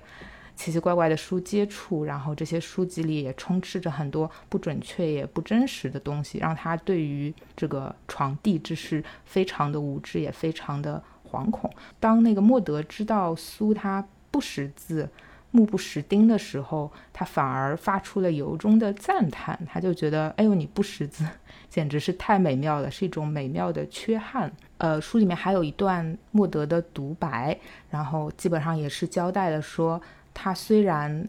看了那么多书，他知道很多东西，但是同时他又对这个世界一无所知。嗯，就是那个我们译者阿朗，他就翻得非常的美。呃，大概是这样写的。他说：“呃，自从来到舅舅家，我就再未跨出布莱尔庄园半步。我却懂得最下流的男人那些鄙俗的手腕。我无所不知，却又一无所知。在接下来的事态发展中，你必须牢记这一点。你必须牢记我所不能，我所未见。譬如，我从未骑过马，从未跳过舞，我从未花过一枚钱币，我从未见识过剧场、铁路、高山、海洋。”呃，就是这种，我觉得小说其实反映的就是莫德他掌握的这些所谓的知识、所谓的书籍的内容，它和呃更加真实的以苏为代表的那些真实世界、鲜活的世界、扎根于泥土的世界是距离非常的遥远的。所以我感觉就是《纸浆》这本书，它指出的是。知识不是力量，或者说，呃，书本传递的知识不见得是力量。然后它去掉了书籍所带有的那种神圣的光环，嗯，就比如说。他的舅舅下令他的侄女要要对待这些书非常的尊尊重，要戴着手套啊，不能够让汗水沾到书页上啊。但是他另一方面，大家没看到的是，他其实是以牺牲莫德的童年啊、莫德的呃精神健康等等等为代价的，而目的只是只不过是为了让这些。嗯，他的藏书啊，他的藏书大多数又是嗯男人写给男性读者的这种异性恋的这种书籍，这样的书籍去用。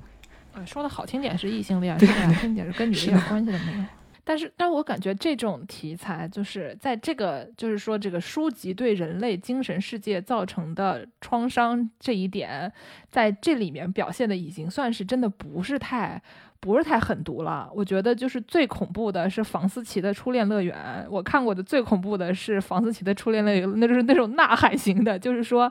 怎么说呢？就是在你一个年少无知的时候，然后那些那些认声称他们拥有就是最美丽的中文的人，那是那些声称他们拥有就是天底下就是最。怎么说？用他们有拥有所有的知识和权利的那些人，用这个东西变成了他们行凶的工具。然后你还不知道，然后你这还是你信仰的东西，就有点像那种神父一边念着念着 圣经里面的话，一边就是强强奸小男孩一样的那种，对吧？他就是不管你用的是信仰，或者是呃知识，或者是那些就是文学这种优美的题材等等这些东西，他们都变成了呃这种。就变成了暴力工具，然后这个东西是很有可能就会变成暴力工具的，就是讲的怎么说呢？而且你是从受害者的角度来看，就是更加的可怕。因为一般如果你是第三者的角度来讲的话，就比如说，呃，就是因为像比如说这个这个小说里面，它是有一些反转的，就是一开始他说我意识到了这个东西对我的对我的伤害，然后呢，但是我同时又通过对这个呃怎么说？情色小说的这个这个题材的了解和我自己的经验，对吧？我我找了一个新女朋友耶，然后呢，我就开始写新的情色小说。我把这个张软拿来当做自己用了，对吧？就有点像是什么，就是黑黑人最开始是会被白人叫一些 N word，大家都不喜欢。但是呢，就是这个 rapper 他们后来就把它变成了一个。我们自就是庆庆祝或者就是 celebrate 他们自己的这个身份象征的一个东西，然后呢变把它变成的变成了一个正面的正面的词汇，至少是在在一些这个文艺作品里面，你可以把它变得较为正面，就不是说别人能能说这个词，只是说就是你可以从你的角度来把把它讲的正面一点，对吧？所以就是他作为一个情色小说家，他也可以把这个题材从一个暴力工具变成一个我自己可以用来就我也可以用来挣钱，我可以用来写美好的文学作品这样的一个。东西，但是房思琪呀，太吓人了，那个真的是。纸匠他写的是一个呃女性最后拿起了笔，但是在继承了财产，对，所以他是一个 还有女朋友了。对的，所以它是一个喜剧。我就稍微提一句，它的前面一部小说就是《Finity》灵气的话，它的结局是女主角本身一直她是。有写作的能力的，他会自己去写他的监狱见闻，会写他的日记。但是最后一章发生了一些很不幸的事情，然后他放下了笔，他就是想把自己的日记扔到那个壁炉里面去。纸匠他其实重现了一种一段一段历史，就是男性作者如何呃，或者说是更加主流的作者，他如何为了延续自己书籍的命运而不惜一切代价的这样的一段。奇特的图书历史，但是灵他的前面一部作品《灵气》，它其实讲的就是女性的写作是如何在历史之中被抹去的，女性的声音是如何被抑制的。所以大家 两本书可以放在一起看。就还挺有意思的。这里这里其实还蛮有趣的，就是就刚才我们讲到的是莫德在伦敦的漫游记，就就感觉真的很惨，一个没有就是一个失去丈夫，然后失去家庭的女人，在这个伦敦的街头就很惨的那种情况。而这个苏她被送到疯人院的那段经历也真的挺惨的，就是我们刚才讲的是好像她神乎其技一样的飞越疯人院的经历，但是其实我觉得苏她所从苏的视角所展开的这个。女人在疯人院里面的这个经历也真的非常的恐怖。就是我，我其实为了准备这期节目，我重新把那一段读了一遍，真的是读的头皮发麻。就我觉得他在那一段的经历，虽然这个苏本人是像小强一样的，对吧？这个苏小强，那个在那个疯人院里面，这个。屡败屡战，然后最后飞越疯人院。但其实你仔细看的话，你还是会觉得那段经历真的是惨绝人寰。就他刚一进去，基本上就是一直在被里面的女护士在那边打，在那边骂。呃，然后那边他们那边就设置了各种各样的刑具。就你刚才讲的那个什么水房，呃，那个是在。有一个电影叫《鹅毛笔》，讲的是那个萨德侯爵被关进疯人院的事儿。那里面就是展示了那个刑具，就是把人绑在那个铁椅子上，然后你一拉扳手，人就会哗啦一声沉到水里面去。然后在你快死了，哗啦一声把你弄出来，然后哗啦一声又把你。以前的人真的很喜欢搞 SM 啊，是吧？很变态。然后苏自己还数了一下，自己被摁了十五下，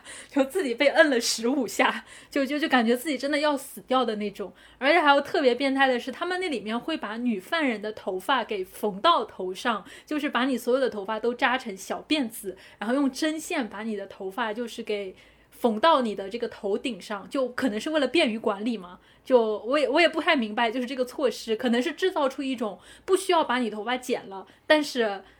类似已经被剪了的那种感觉吗？但我觉得这种很可怕。你在疯人院里面待个五六年，你的五六年你头发都这个样子，然后加上伦敦的那种监狱的环境，就真的不会长蘑菇吗？就是头顶可能会长蘑菇的。然后包括他在里面，就是有人会因为苏轼，呃，就他和他之前和莫德暧昧的这个事情，对他说梦话，然后他以为是那个莫德告在把他送进来的时候告诉那些医生的，就更恨那个莫德了。但是一方面，但其他人知道他秘密的时候，就故意的欺负他。就这个女的那个护工在，在就是他们在霸凌这些女囚的时候，故意挑了这个苏出来，就是去以这种。非常糟糕的方式去欺负她，然后其他人也会用，就是他他对于其他女性的这种呃，在当时看来不正常的幻想去呃去某种意义去讽刺她，去辱骂她，就让她真的非常的痛苦。而这个非常讽刺的是，苏被指控是疯子，或者说这个所谓的莫德被送进这个。呃，疯人院的原因就是过度审美症，说白了就是你看了太多书，然后你胡思乱想，就是，然后，然后苏他之所以被送，完了，我们仨都得进去，对我们仨，我们俩，我们仨都是疯人院里面的那个待上了，对，就是他这个名字也特别搞笑，叫过度审美症。然后说苏之所以被他不是因为是他顶了这个莫德的身份嘛，所以当时他那个之所以被指控说是疯子，是因为。人家说，哎呀，这个里弗斯太太呀，就是这个莫德啊，她整天神神叨叨，因为看了很多的书，以至于脑子瓦特了啊，幻想自己是太太身边的女仆，然后整天就在想，哎呀，我要搞财产，哎呀，我要搞诈骗，哎呀，我要把女主人的身份谋夺过来，这样的一个事情，就就说，哎呀，这个人脑子已经读书读坏掉了。这个时候，苏在这个疯人院里面就陷入了一种死循环，因为他如果要证明自己正常了，他就必须要假装。我才是真正的那个莫德，我是可以读书写字的。但是现实的情况是，贼窝里长大的苏根本不会写字，他唯一会写的单词就是他的名字。然后这个恰恰又证明了他是疯了的一个假装女仆的太太，对吧？整天只知道写这个女仆的名字，知道是。所以当时很可怕的是，整块黑板，这个苏他真的想逃出来，整块黑板写满了他自己的名字。然后最后最后根本就没有办法证明他没有疯。当然，这个事情就另外一个，这是一个苏他所陷入的死循环。但是另一个死循环是，哪怕他证明自己没疯也没用，因为那个时候所有被送进疯人院的女人都是需要男人签字的。只有这个她的丈夫或者其他的男性亲属，比如说她哥哥，然后比如说我不知道有没有他儿子啊，就是他哥哥，然后他他爸爸签字把她送进疯人院，他这个疯才有效。那么她想把她接出来，也必须要家里的男性亲属去签字，他们才能够去离开疯人院。就你就发现。在这个过程中，女性是完全没有办法去证明自己精神的一个主体性，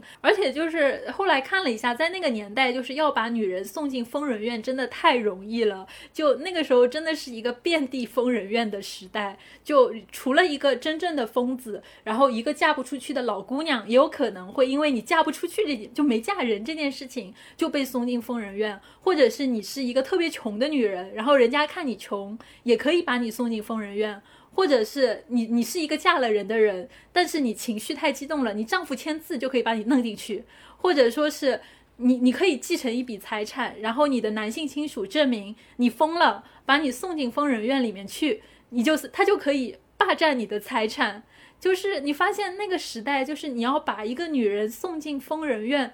太容易了，甚至你都不需要从病理上证明他已经疯了，他可以捏造各种各样的罪名，就是把一个女人放在一个非理性的位置，然后抹杀她在社会上的存在。就我当时其实看到那个苏她在疯人院里的这段经历的时候，真的觉得特别恐怖，因为每一个生活在疯人院里面的女人，就你能够看到，她们都因为各种各样的理由，最后。好像送进来没有封，你最后都已经分不清他们到底封没有封了，就是或者甚至是在这种环境里面直接被逼封的，就是这种很很很残酷的这种现实。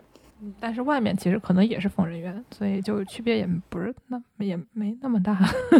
不管在哪边，你都不能成为一个人，对吧？就是你除非变成男的，不然你不能成为人。你只要不是人，他说你是什么，你就是什么。你你在哪？你是不是在疯人院里面？你是人还是豚鼠？其实是一个道理。嗯，那我下面就是，既然还是要谈恋爱嘛，对吧？就是你说让人家天天待在疯人院里也不是个事儿，那么我们就再给大家介绍一些其他的谈恋爱的小说。毕竟一般大家看了《Sarah Waters》以后就开始蠢蠢欲动，说：“哎，这种东西很好磕啊，要不要咱们再来一点儿呢？对吧？”就是。那么我们就再给大家介绍一些一些类似的这种怎么说，都是设定主要在这个十九世纪以维多利亚时代为主，但是有的时候，比如说不在英国或者是在其他的就是跟维多利亚这个时期稍微有点错开的。比如说第一个，先给大家说一个，这个我刚才最开始提到那个 Gentleman Jack，就是绅士杰克。这个剧情是说，呃，一个叫做 Ann Lister 的一个呃煤老板，他家是开煤矿的。然后呢，他是一个就是那种呃小地主，一个人民企业家。然后呢，他们家有一些矿，但是他经常跟隔壁的这个搞这个矿的那主人呢有点不对付，所以就中间拍了一些很多，就是我要挖到哪里，你要挖到哪里，我要我要去弄这一块地，你要去弄那一块地，我怎么样借点钱，然后把这个把这个。这个这个这块东西搞下来，反正就是很多这种以投资啊，就是乡下搞一些商战 等等的这样就是这种土了吧唧但是很带感的一些一些内容。然后呢，这个的设定就是说，他的这个主角是一个男装的女的，但是呢，她也不是就是那种大家看不出来她是男，她是她是女的，大家都知道她是女的，她只是穿一些比较呃比较时尚的、比较男性呃风格的衣服，然后走路特别快，就快到。到 在那个电视剧里面的，就我就觉得开了快进，我就想说为为什么这么快？嗯，反正主角 s e r e n Jones 长得特漂亮，虽然是一个异性恋女性，在这方面方面大家有一些对她有一些略略微的一丝丝的不满，但是呢，就是还是一个非常呃令人信服的这么一个煤老板的角色。这里面出现了好多他的前女友，就这里面他每一个前女友都特别逗，尤其是有一个胖乎乎的一个前女友，就他有一个那种有点神经质，跟他这个一直有点怎么说，在精神上暧昧不清的一个前女友，一个胖乎乎的特别逗的一个前女友。然后他们这两个是经常在他的这个书信里面出现的。然后他现在有一个新的对象叫这个 Anne Walker，对，然后这个人呢是一个就有点像是这个小姐的这种角色，他很有钱，然后但是他大家都就。大家都想证明他是个疯子，想给他弄到疯人院里面去，或者想想找一个自己的自己的亲信跟他结婚，然后搞到他的钱。就他周围的所有亲戚都对他是这么一个态度。然后呢，他有一个比较喜欢的，好像是姑姑什么的，但是他跟这个姑姑之间的这个关系呢，经常被人挑拨，所以就是就姑姑也不相也不相信他，然后或者就是，而且他跟这个 a n l e s t 搞上了以后，他姑姑就是跟他之间的这个感情又更加疏远了。反正就是一个有点像是这名妇女的一个这种。成长的历史的有一点像那种，呃，那种 Bildungsroman 的那种一个一个故事，然后同时呢又是一个这个小型商战片，然后主要的内容就是这两个案，这里面的所有女的都叫案，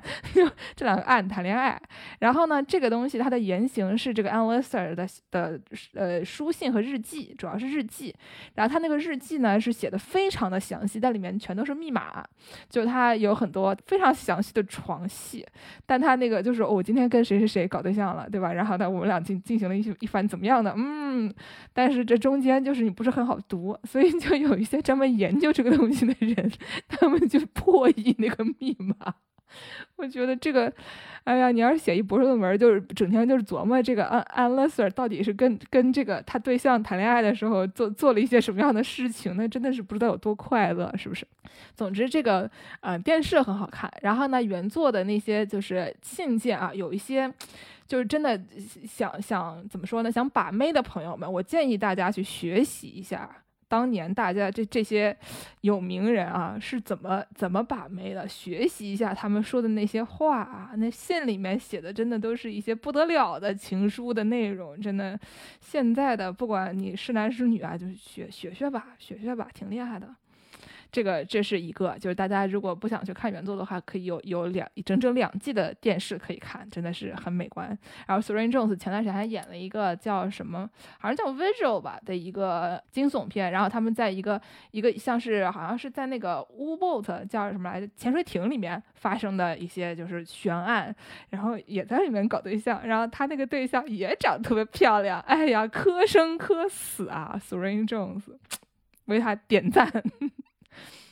然后呢，除了这个 a n l i s t e r 的这这个系列，它的这个呃怎么说？这个是史是史实，这个事情是真的，就他的确是一个当年的煤老板，然后他跟很多女的谈恋爱，然后后来跟一个女的，相当于是他们基本上就是在形式上结婚了的这么一个故事，然后现在改编成了这个电影，啊不对电视剧，还有一些呢就是这种跟呃 Sarah Waters 写的差不多，或者是是这种所谓的 Neo Victorian。对吧？新维多利亚系列的小说，然后比如说有一有一本书叫做《天体力学妇女指南》，呃，叫什么？The Ladies Guide to Celestial Mechanics。然后它的作者叫做 Olivia White。我希望他读 White，反正他是他是 Weight 的那个字，然后加个 T，我就不晓得是念 Weight 还是念 White。呃，这就是奥利维亚怀特。然后呢，他讲的是听这个名字觉得很刺激，是吧？天体力学指南。这个这个类型的某某指南的这种很多，这这个人他写了两本都挺有名的这个这个系列，一本是这个，还有一名叫做《黄蜂寡妇的照顾和喂养》，然后他这个系列叫做《Feminine Pursuits》，就是。呃，妇女的追求，然后她的追求是两方面的，一方面是这个在职业上的追求，另外一方面是在精神上的追求。然后呢，就是第一个故事讲的是，就是这个天体力学，呃，妇女的天体力学指南，讲的是有一个人，他小时候喜欢一女的，然后这女的跟别的男的结婚了，有点像是感觉让人想到了留恋的那个歌，说我在你的婚礼上多喝了两杯，我的对象跟男的结婚了，然后那种，呃，叫什么来着？他就本来是跟一个叫做 Prince 的一个。个女生呃一直关系很好，然后他们俩一直青梅竹马，然后或者青梅青梅吧，我觉得对吧？然后呢，他的这个好朋友的呃 slash 就是初恋情人的爸爸是一个天文学家，所以他经常就是在他这个家庭里面就是进行学习，所以他成为了一个这种像科学家的这样的一个呃，反正他有这个科学家的训练。然后呢，他就是数学特别好，因为搞天文的很多都人家得数学很好。然后呢，还有一个人是一个叫做阿尔伯特穆谢尔奇的一个人，他是一个这个伦敦一个科学学会的会员。然后呢，这个这个主角 Lucy 就是这个 Lucy 和本来是他的对象叫 Pris，然后 Pris 跟男的结婚了，然后 Lucy 呢就给另外一个人打工去了，他要去给一个人就是相当于是。呃，好像是写写 proof 还是什么的，反正就是有点像是他的一个 assistant，一个助手。然后呢，就这个人就是雇了这个 Lucy 给他给他做做做助手。这个人他做了这个人的工作，然后这人死了，然后他老婆，他的老婆呢，就有一天就是找找找 Lucy 说，哎，我现在需要你帮我翻译一个论文，好，应该是她跟她丈夫的工作有关的，但是她这个丈夫嘛，因为他是个男的，他就可以白嫖很多周围的女的，对吧？他老婆也帮他白干白干事儿，然后呢，他这个 Lucy 也帮他白干事儿，所以呢，就是这个男的死了，然后大家好啊，男的终于死了，然后他老婆就开始干事儿，然后做一些翻译的工作，然后找 Lucy 帮他翻译，然后这两个人一来一去。呢就 就好上了。对，嘿嘿，对，就是说，但是这里面就是同时是一个一个妇女要怎么样，就是完成一个还算比较艰巨的一个，比如说她有有一些证明的工作，她要做这个天文学家的工作，然后呢，她又要在这个科学这个协会里面和这些这帮男的斗争，然后她又有一个金主太太，金主太太一方面很支持科学，另外一方面也有一些这个怎么说，有一些 connections，对吧？所以就是在这个中间周旋，所以是一个又是要又又搞对象，又要搞。搞科学，然后还要搞关系的这么一个小说，哎，就很刺激。这个是一个妇女的天体力学指南。这个一边搞拉拉，一边各种搞社会运动的这个事情啊，让我想到 Sarah Waters 的《青田丝绒》里面，她也有这样一个角色。啊，就是南希的第二个恋人，那个叫戴安娜的贵妇。那明面上呢，她其实是一个特别有权有势的寡妇，可是暗地里她却跟这个其他跟她一样的这种喜欢搞拉拉的贵妇就在一起搞那种类似于呃兄弟会形式的这种组织啊，兄弟会形式的这个组织。呃，去和小女孩一起玩，就是相当于他明面上是一个特别关心社会事务，然后特别这个推动女权运动的这样的一个社会活女性社会活动家。呃，出杂志呀，投资这个呃社会运动呀，然后提倡妇女独立啊，支持这个维护这个女性工人的这种权利啊，就各方面做的就特别好。但是背地里却是搞了一群跟他差不多的有权有势的这种贵妇，背地里就是一起搞拉拉这样子。啊，不是，就是这就是女权运动啊，就 不分表面和背地啊，对吧？你表面搞女权运动，背地肯定要搞拉拉的呀。不过像戴安娜那样的，她就是表面上一套，背地里一套，因为她。背地里的那个，并不是说，因为我们有了这个女性力量，所以我们一起就是建立一个拉拉的和平世界。他是在他们的这个关系内部，其实也形成了新的女性的压迫。因为他们的这个情况，其实相当于是一堆贵妇在玩小女孩儿，然后那个小女孩儿其实就是来自于穷人阶级，长得很漂亮的这种小拉拉。然后这种小女孩其实并没有被当成一个平等的人来对待，她其实就是玩玩物嘛。然后这群贵妇就是花钱玩这种贫穷的小女孩，用完了就抛弃她，然后换一个，就其实也没有什么真爱。所以这是我说他们比较像兄弟会而不是姐妹会的一个关系。因为像戴安娜为代表的这一批女性，她其实相当于是当她们获得了像男性一样的权利和财富的时候，她们其实在内部又组织了一个类似于父权形式的这样的一个。呃，内部社会，然后在这个社会里面，依然是去压迫这个社会阶层更低的小女孩儿。哦，怪不得我懂了，嗯。那的确不是，它是有一个表面和背里的两两方面，就表面搞女权，里面还搞父权那一套。当然，另外一个意义上吧，我觉得跟富婆谈恋爱其实也挺好的，因为你看，跟男人谈恋爱经常是被骗钱，又被骗色，还要这个伤心。但是跟富婆谈恋爱，富婆给的钱可是实实在在的呀。虽然富婆不一定有真心，对吧？但是富婆给你砸的钱是实实在在的。那这个富婆她也实实在在在社会上搞女权运动。那不管她出于什么样的目的去花这个钱，但我觉得这个钱是是落到实处的，所以这个其实很划算啊。对对对，如果在背地里大家就啊就更好了，嗯嗯。还有还有一个就是那个蜜蜂啊，什么黄蜂寡妇的照顾和喂养，叫什么 The Care and Feedings 啊 of Waspish Widow。对，就是他说他讲的是什么呢？就是一个寡妇，她是一个印刷商，她本来她的丈夫是一个印刷商，然后她丈夫丈夫又死了，真开心啊，对吧？死了丈夫好过年啊，对。嗯，她本来呢是她，她有一个她丈夫死了，然后她接管这个印刷厂，然后她本来想把这个这个生意给她儿子，但她儿子呢又是一个那种很激进的一个，就是就那种呃，当时这个印刷厂里面还有就是他们比如说你要搞一些搞革命的那种，他他的儿子比较激进，他不想着搞钱，所以呢他就只好自己搞钱。然后他有一天呢就是要去一个印刷厂，发现他那个有一些这个旧印版里面出现了一堆蜜蜂，然后发现蜜蜂了以后呢，他就去找当地一个养。蜂的一个女人叫叫 Penelope，就佩内洛普，然后佩内洛普呢就去帮他把这个蜜蜂 清除了，然后这两个人就开始搞对象。就是，呃，就是因为这个叫什么来着？这个主角她是有她老公死了，她是个寡妇。佩内洛普呢是一个有丈夫的女的，然后她丈夫后来回来了，然后呢，就是因为她背景还有她那个儿子要搞搞革命嘛，对吧？他们还有一些就是背背景的一些政治的的那些那种各种什么颠覆分子啊搞在一起，所以就是说，就就是她的这个。故小的故事就在于说，一个印刷厂的老板娘和一个就是养蜂的的这个 丈夫不在的一个两个两个这个夫人 搞上了，然后呢，但是他的上上下文这个设定呢，有更多的这种什么呃政治斗争啊，什么搞革命啊，什么那些呃周围的一些什么艺术家、科学家，就是整天搞一些乱七八糟的东西，就是这个两个世界观是连在一起的，就上一部刚才讲的那些什么天文学家的那个和这个世这两个世界观是连在一起的，所以它里面有。一些就是重复的角色，就反正就是大家把管管这种叫做蒸汽朋克，蒸汽朋克维多利亚小说，就还还是挺不错的。哦，不是这个，哦，我觉得这个好像不是蒸汽朋克，还有一个，还有一个是那个我本来准备讲的一个 romancing 的 inventor，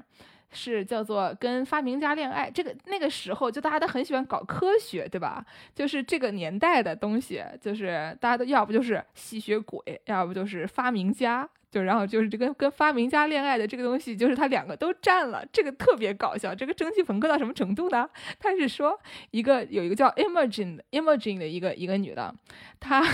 她在一个吸血鬼的老巢里面 找了一个服务员的工作，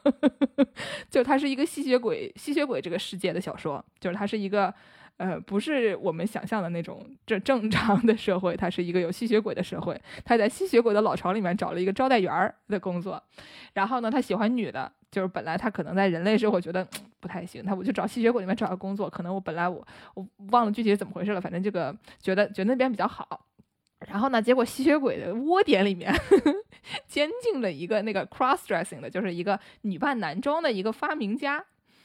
然后呢，就是他们那个找那个发明家，本来要吸血鬼要抓了他，然后想帮他让他帮他们干事儿，就这个上抓这个发明家，给他们发明一些乱七八糟东西，然后就搞一些科研，躲躲在那个吸血鬼的那个老巢里面。然后有一天呢，这个这个女仆啊，就开开心心的端着一个盘子就去了，然后就变成一个在一个吸血鬼的老巢里面的一个女扮男装的发明家和一个年轻女仆之间的爱情，是不是很棒棒呢？这些东西是不是应该看一看？这些东西就我就问一问大家，是不是应该读一读？那肯定是要读的啊！大家这个一定要去读，必须读，大家必须一起读啊！这个这么好玩的故事，对吧？那些那些那些男的写的那些玩意儿有什么意思啊？《金瓶梅》可能还可以，对吧？但是就别人有什么意思？看看这吧，嗯，就就觉得很了不起。然后还有一个还有一个听起来更加就是相比之下直男一点的一个。反正据说挺好看的，我是没看过。是讲叫做《Back to Oregon》，呃，就是讲就是社会主义新时代推进西部大开呃西部大开发形成新格局的这么一个故事，就是美在美国的这个西部大开发的这么一个一个感觉，就是当时在呃二十二十世纪初吧啊，或者十九世纪末，就是在时间上还是差不多维多利亚时代，但是呢，就是它设定是在美国的大西部。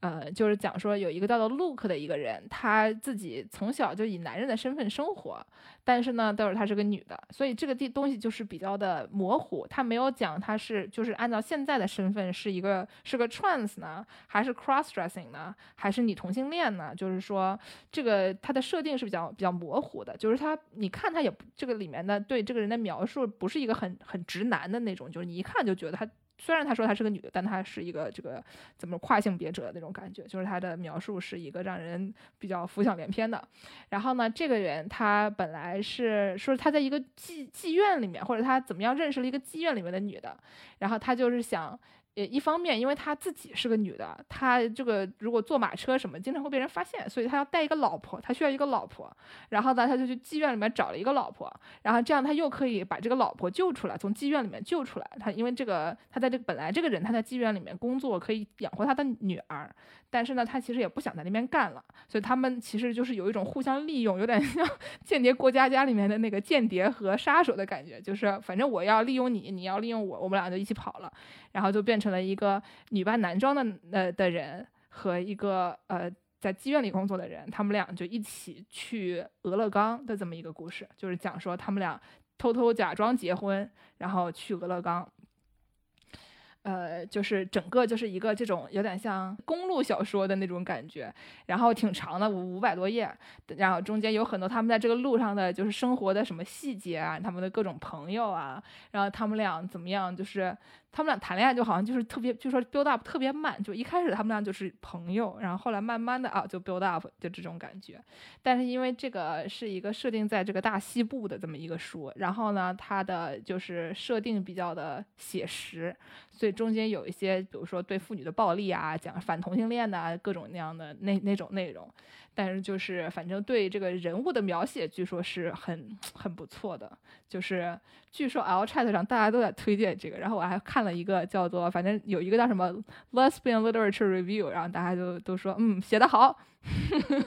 然后还说里面的那些不好的男的都得到了他们应有的结局，好。真的是大开眼界啊！他们怎么能写成这个样子？这个脑洞真的太大了。对，嗯，就就有这么一些大开眼界。我觉得那个那个怎么说呢？前面两个我是知道他们是很好看的。那个叫什么来着？蒸那个蒸汽朋友 在，就感觉在在吸血鬼巢穴里面找到了一个发明家。这个我真的就真的是服了，对吧？就是还有这样的东西，哎，了不起。然后除了这些以外呢，然后我还发现了两个，也是我自己没有看过，但是我觉得剧情上来讲应该是挺有意思的，就是也可以给大家推荐一下，觉得如果有兴趣的话可以去看一看的内容。这个不是拉拉小说了，但是呢，就是也是，比如说有一个叫做《穿蓝裙子的女孩》，这个书讲的是狄更斯的老婆。就是他的整个故事是从狄更斯的老婆这个凯瑟琳的角度，然后描述他的生活，讲说就是，呃，这个人在狄更斯死了以后，怎么样生活在他。丈夫的阴影下面，然后就是因为她是维多利亚时期最最著名的作家嘛，然后讲说她丈夫死了以后，在这个葬礼上发生的事情，然后她的这个整个家庭跟她都不对付，或者说是就是他们她的经历是怎么样被她的丈夫和她丈夫的事业就是耗费的等等的这样一些的东西，因为她这个最开始的呃故事的怎么说？她的灵感来自于说，就是狄更斯的老婆凯瑟琳把她从她丈夫那边收到的所有信件，都给了他女儿，然后他女儿呢捐给了大英博物馆，然后捐了捐给大英博物馆了以后，就有这个作者这个 Gaynor Arnold 就跑去翻这些信，然后呢就就。从那里面摘出了一些，就是他自己心目中的这个凯瑟琳的这个角色的片段，然后把它重新组装，把它变成了一个就是新的这个就凯瑟琳的这个角色。所以你说它是真的吗？它也不一定完全是真的，但它也不一定是假，就是有一种那种 在这个真实和呃怎么虚构中间的这么一个东西，然后就是把它写成了一个完整的故事，听起来也觉得挺有意思的。所以这个东西我不不是很确定它。这应该也算 New Victorian literature 吧，对吧？就但它听起来又不是那么的虚构。然后还有一个呢，也是是一个怎么说？呃，设定在这个时间段，但是从那个时间段来的角度来看的话，绝对不可能写出这样的文学作品的。你一定要放到现在来看过去才能写得出来的一个书，叫做《The Once and Future Witches》，曾经和未来的女巫。然后就是说，在一八九三年的时候，女巫还不存在，there was no such thing as a witch，呃，as a witch，对吧？就是就有点像 no such thing as a fish 一样的那个，呃，no no such thing as a witch。然后呢，那个时候就是说，你的女性是没有没有权利的，她们必就是在有投票权之前，就妇女是没有任何权利的。然后呢，那些女权主义者，他们就呃就没有办法。获得他们想要的那些东西，比如说他们不能有钱，他们没有丈夫的话就什么都不是。就刚才我们讲的那些东西，他们都经历了一遍。然后呢，就开始虚构的内容了，他们就开始研究最古老的魔法，建立新的联盟，开始成为了女巫。哼哼，是不是很厉害？就有一种从零开始的异世界生活的感觉，就有点像那个日本动漫，就是说。你们你们想不想要什么我们就来什么，对吧？就是你们不是想给我们安排上一些什么疯女人啊、什么巫婆呀这些角色吗？对吧？你们说我们看了小黄文就会被带坏，好呀，我坏给你看，我现在就去研究魔法，给你们都做掉的这么一个小说，就是虽然我还没有看，但是我已经挖苦挖苦了。那我感觉就是听了剑师讲了这么多，确实是被种草了特别多的新维多利亚小说，就感觉那个时候大家真的写的都非常有意思，而且特别是那个时代的女作家去创造的以女性为主体的故事，真的是太有意思了。就之前讲到的这些东西。刚才就是提到的这些这些小说里面，很多时候都是因为感觉维多利亚小时时代的就很多作作品也有一些类似的特点，就是就是女性的声音就越来越强了。就是在那个之前的妇写作的妇女是更少的，不管她是在维多利亚时代是更加怎么说呢？她不管她是从现在看来看来讲是不是真的足够女权，但她的确是有更多的妇女发出她们自己的声音。然后呢，就是现代像 Sarah Waters 这样的。作家他们写出来的书，真的就是里面，呃，能没男的就没男的了。就是说，也也没必要那么多男的写的书呢。你们写你们的，我们写我们的，对吧？就是你给给了这些女性的呃作者和读者足够多的空间，让他们就是尽情的去想象一个自己心目中的世界。这里面就是跟呃压迫自己的人就关系不大了。所以就是这样，就感觉大家获得了很很怎么说呢？很好的自由。还是我觉得挺好的。呃，其实 Sarah Waters 她在二零一四年出版了她的第六部小说《房客》之后，呃，她先是 断更了，对的，他先是去做了一个呃那种惊悚话剧的一个编剧，但那个剧就扑街了。然后呢，他就开始写他的第七本小说，第七本小说到今年为止已经写了。第六年了，然后嗯，应该写的差不多了吧？但是我前两年也是这么想的，也不晓得他写的怎么样。然后这本小说其实不是一个拉拉故事，嗯，没有那个 LGBT 的元素，嗯，是一个写一九五零年代工人阶级的一个呃哥特小说。可能风格上面更像他的小小陌生人一点。维多利亚三部曲之后的作品，呃，写了两部是二战背景的，写了一部是一战背景的。现在他可能不知道出于什么考虑，就又往往前推了十年，写了就写一个五十年代，可能就是还是战战后背景的这样的一个重建的底层劳动阶层的故事。然后这个哥特的主要就是。这个风格上比较什么惊悚什么的那些的意思，他这个他没有详细说，但他有说，就是是和《小小陌生人》一样，是一个哥特小说。《小小陌生人》里的哥特就是体现在他用的是一个促狭鬼这样的一个呃鬼魂的这样的一个元素。所以不晓得，但是 《小小陌生人》是一个我大概知道就是叫好不叫座的作品。被他说我自己在 推特上面看到有的读者把它称为 The Boring Straight One，就是那本无聊的写直人的小说。所以我怀疑他现在接下来的这一本也逃脱不了这样子的一个嗯声音吧。最后可以讲一点，就是大家可以到网上去搜索叫 Afternoon Tea with Sarah Waters。和萨拉沃特斯喝下午茶，这是一个在二零二零年六月份录制的一个采访视频，五十几分钟，非常长。他是在自己的呃，就是书房里面给录制的。然后那主持人说：“你能不能带我们看一下书房？”然后他就转转他的呃，就是台式机，给我们看了一下他书房的样子。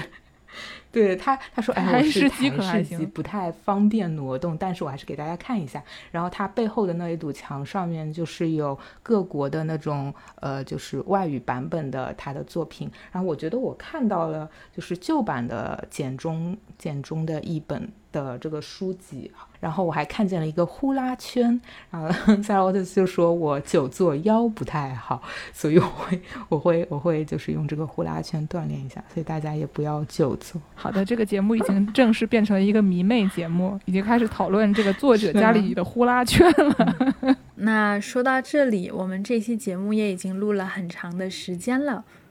关于 Sarah Waters 的纸匠，还有维多利亚时期的拉拉小说啊，我们也分享了特别多的内容。那非常感谢易秋还有剑师能够来到这期节目，和我们一起分享很多很多的快乐啊！把这个第一次把华老师的作品讲出了相声一样的效果，连我自己都在剑师的带动下，突然有了一种相声女团成员的这样的一个 感觉啊！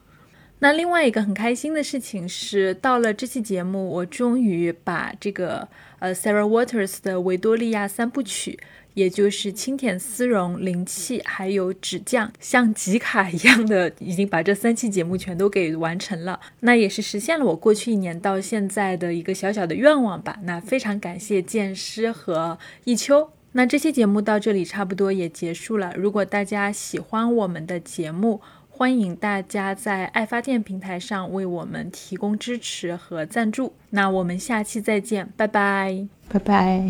拜拜！欢迎大家期待《世界莫名其妙物语》将来的世界人民看砍头节目。好呀好呀，我要不把你这句话剪到这期节目的开头吧，给世界人民看砍头这个这期节目提前打打广告。我就说说的，你们不要当真啊！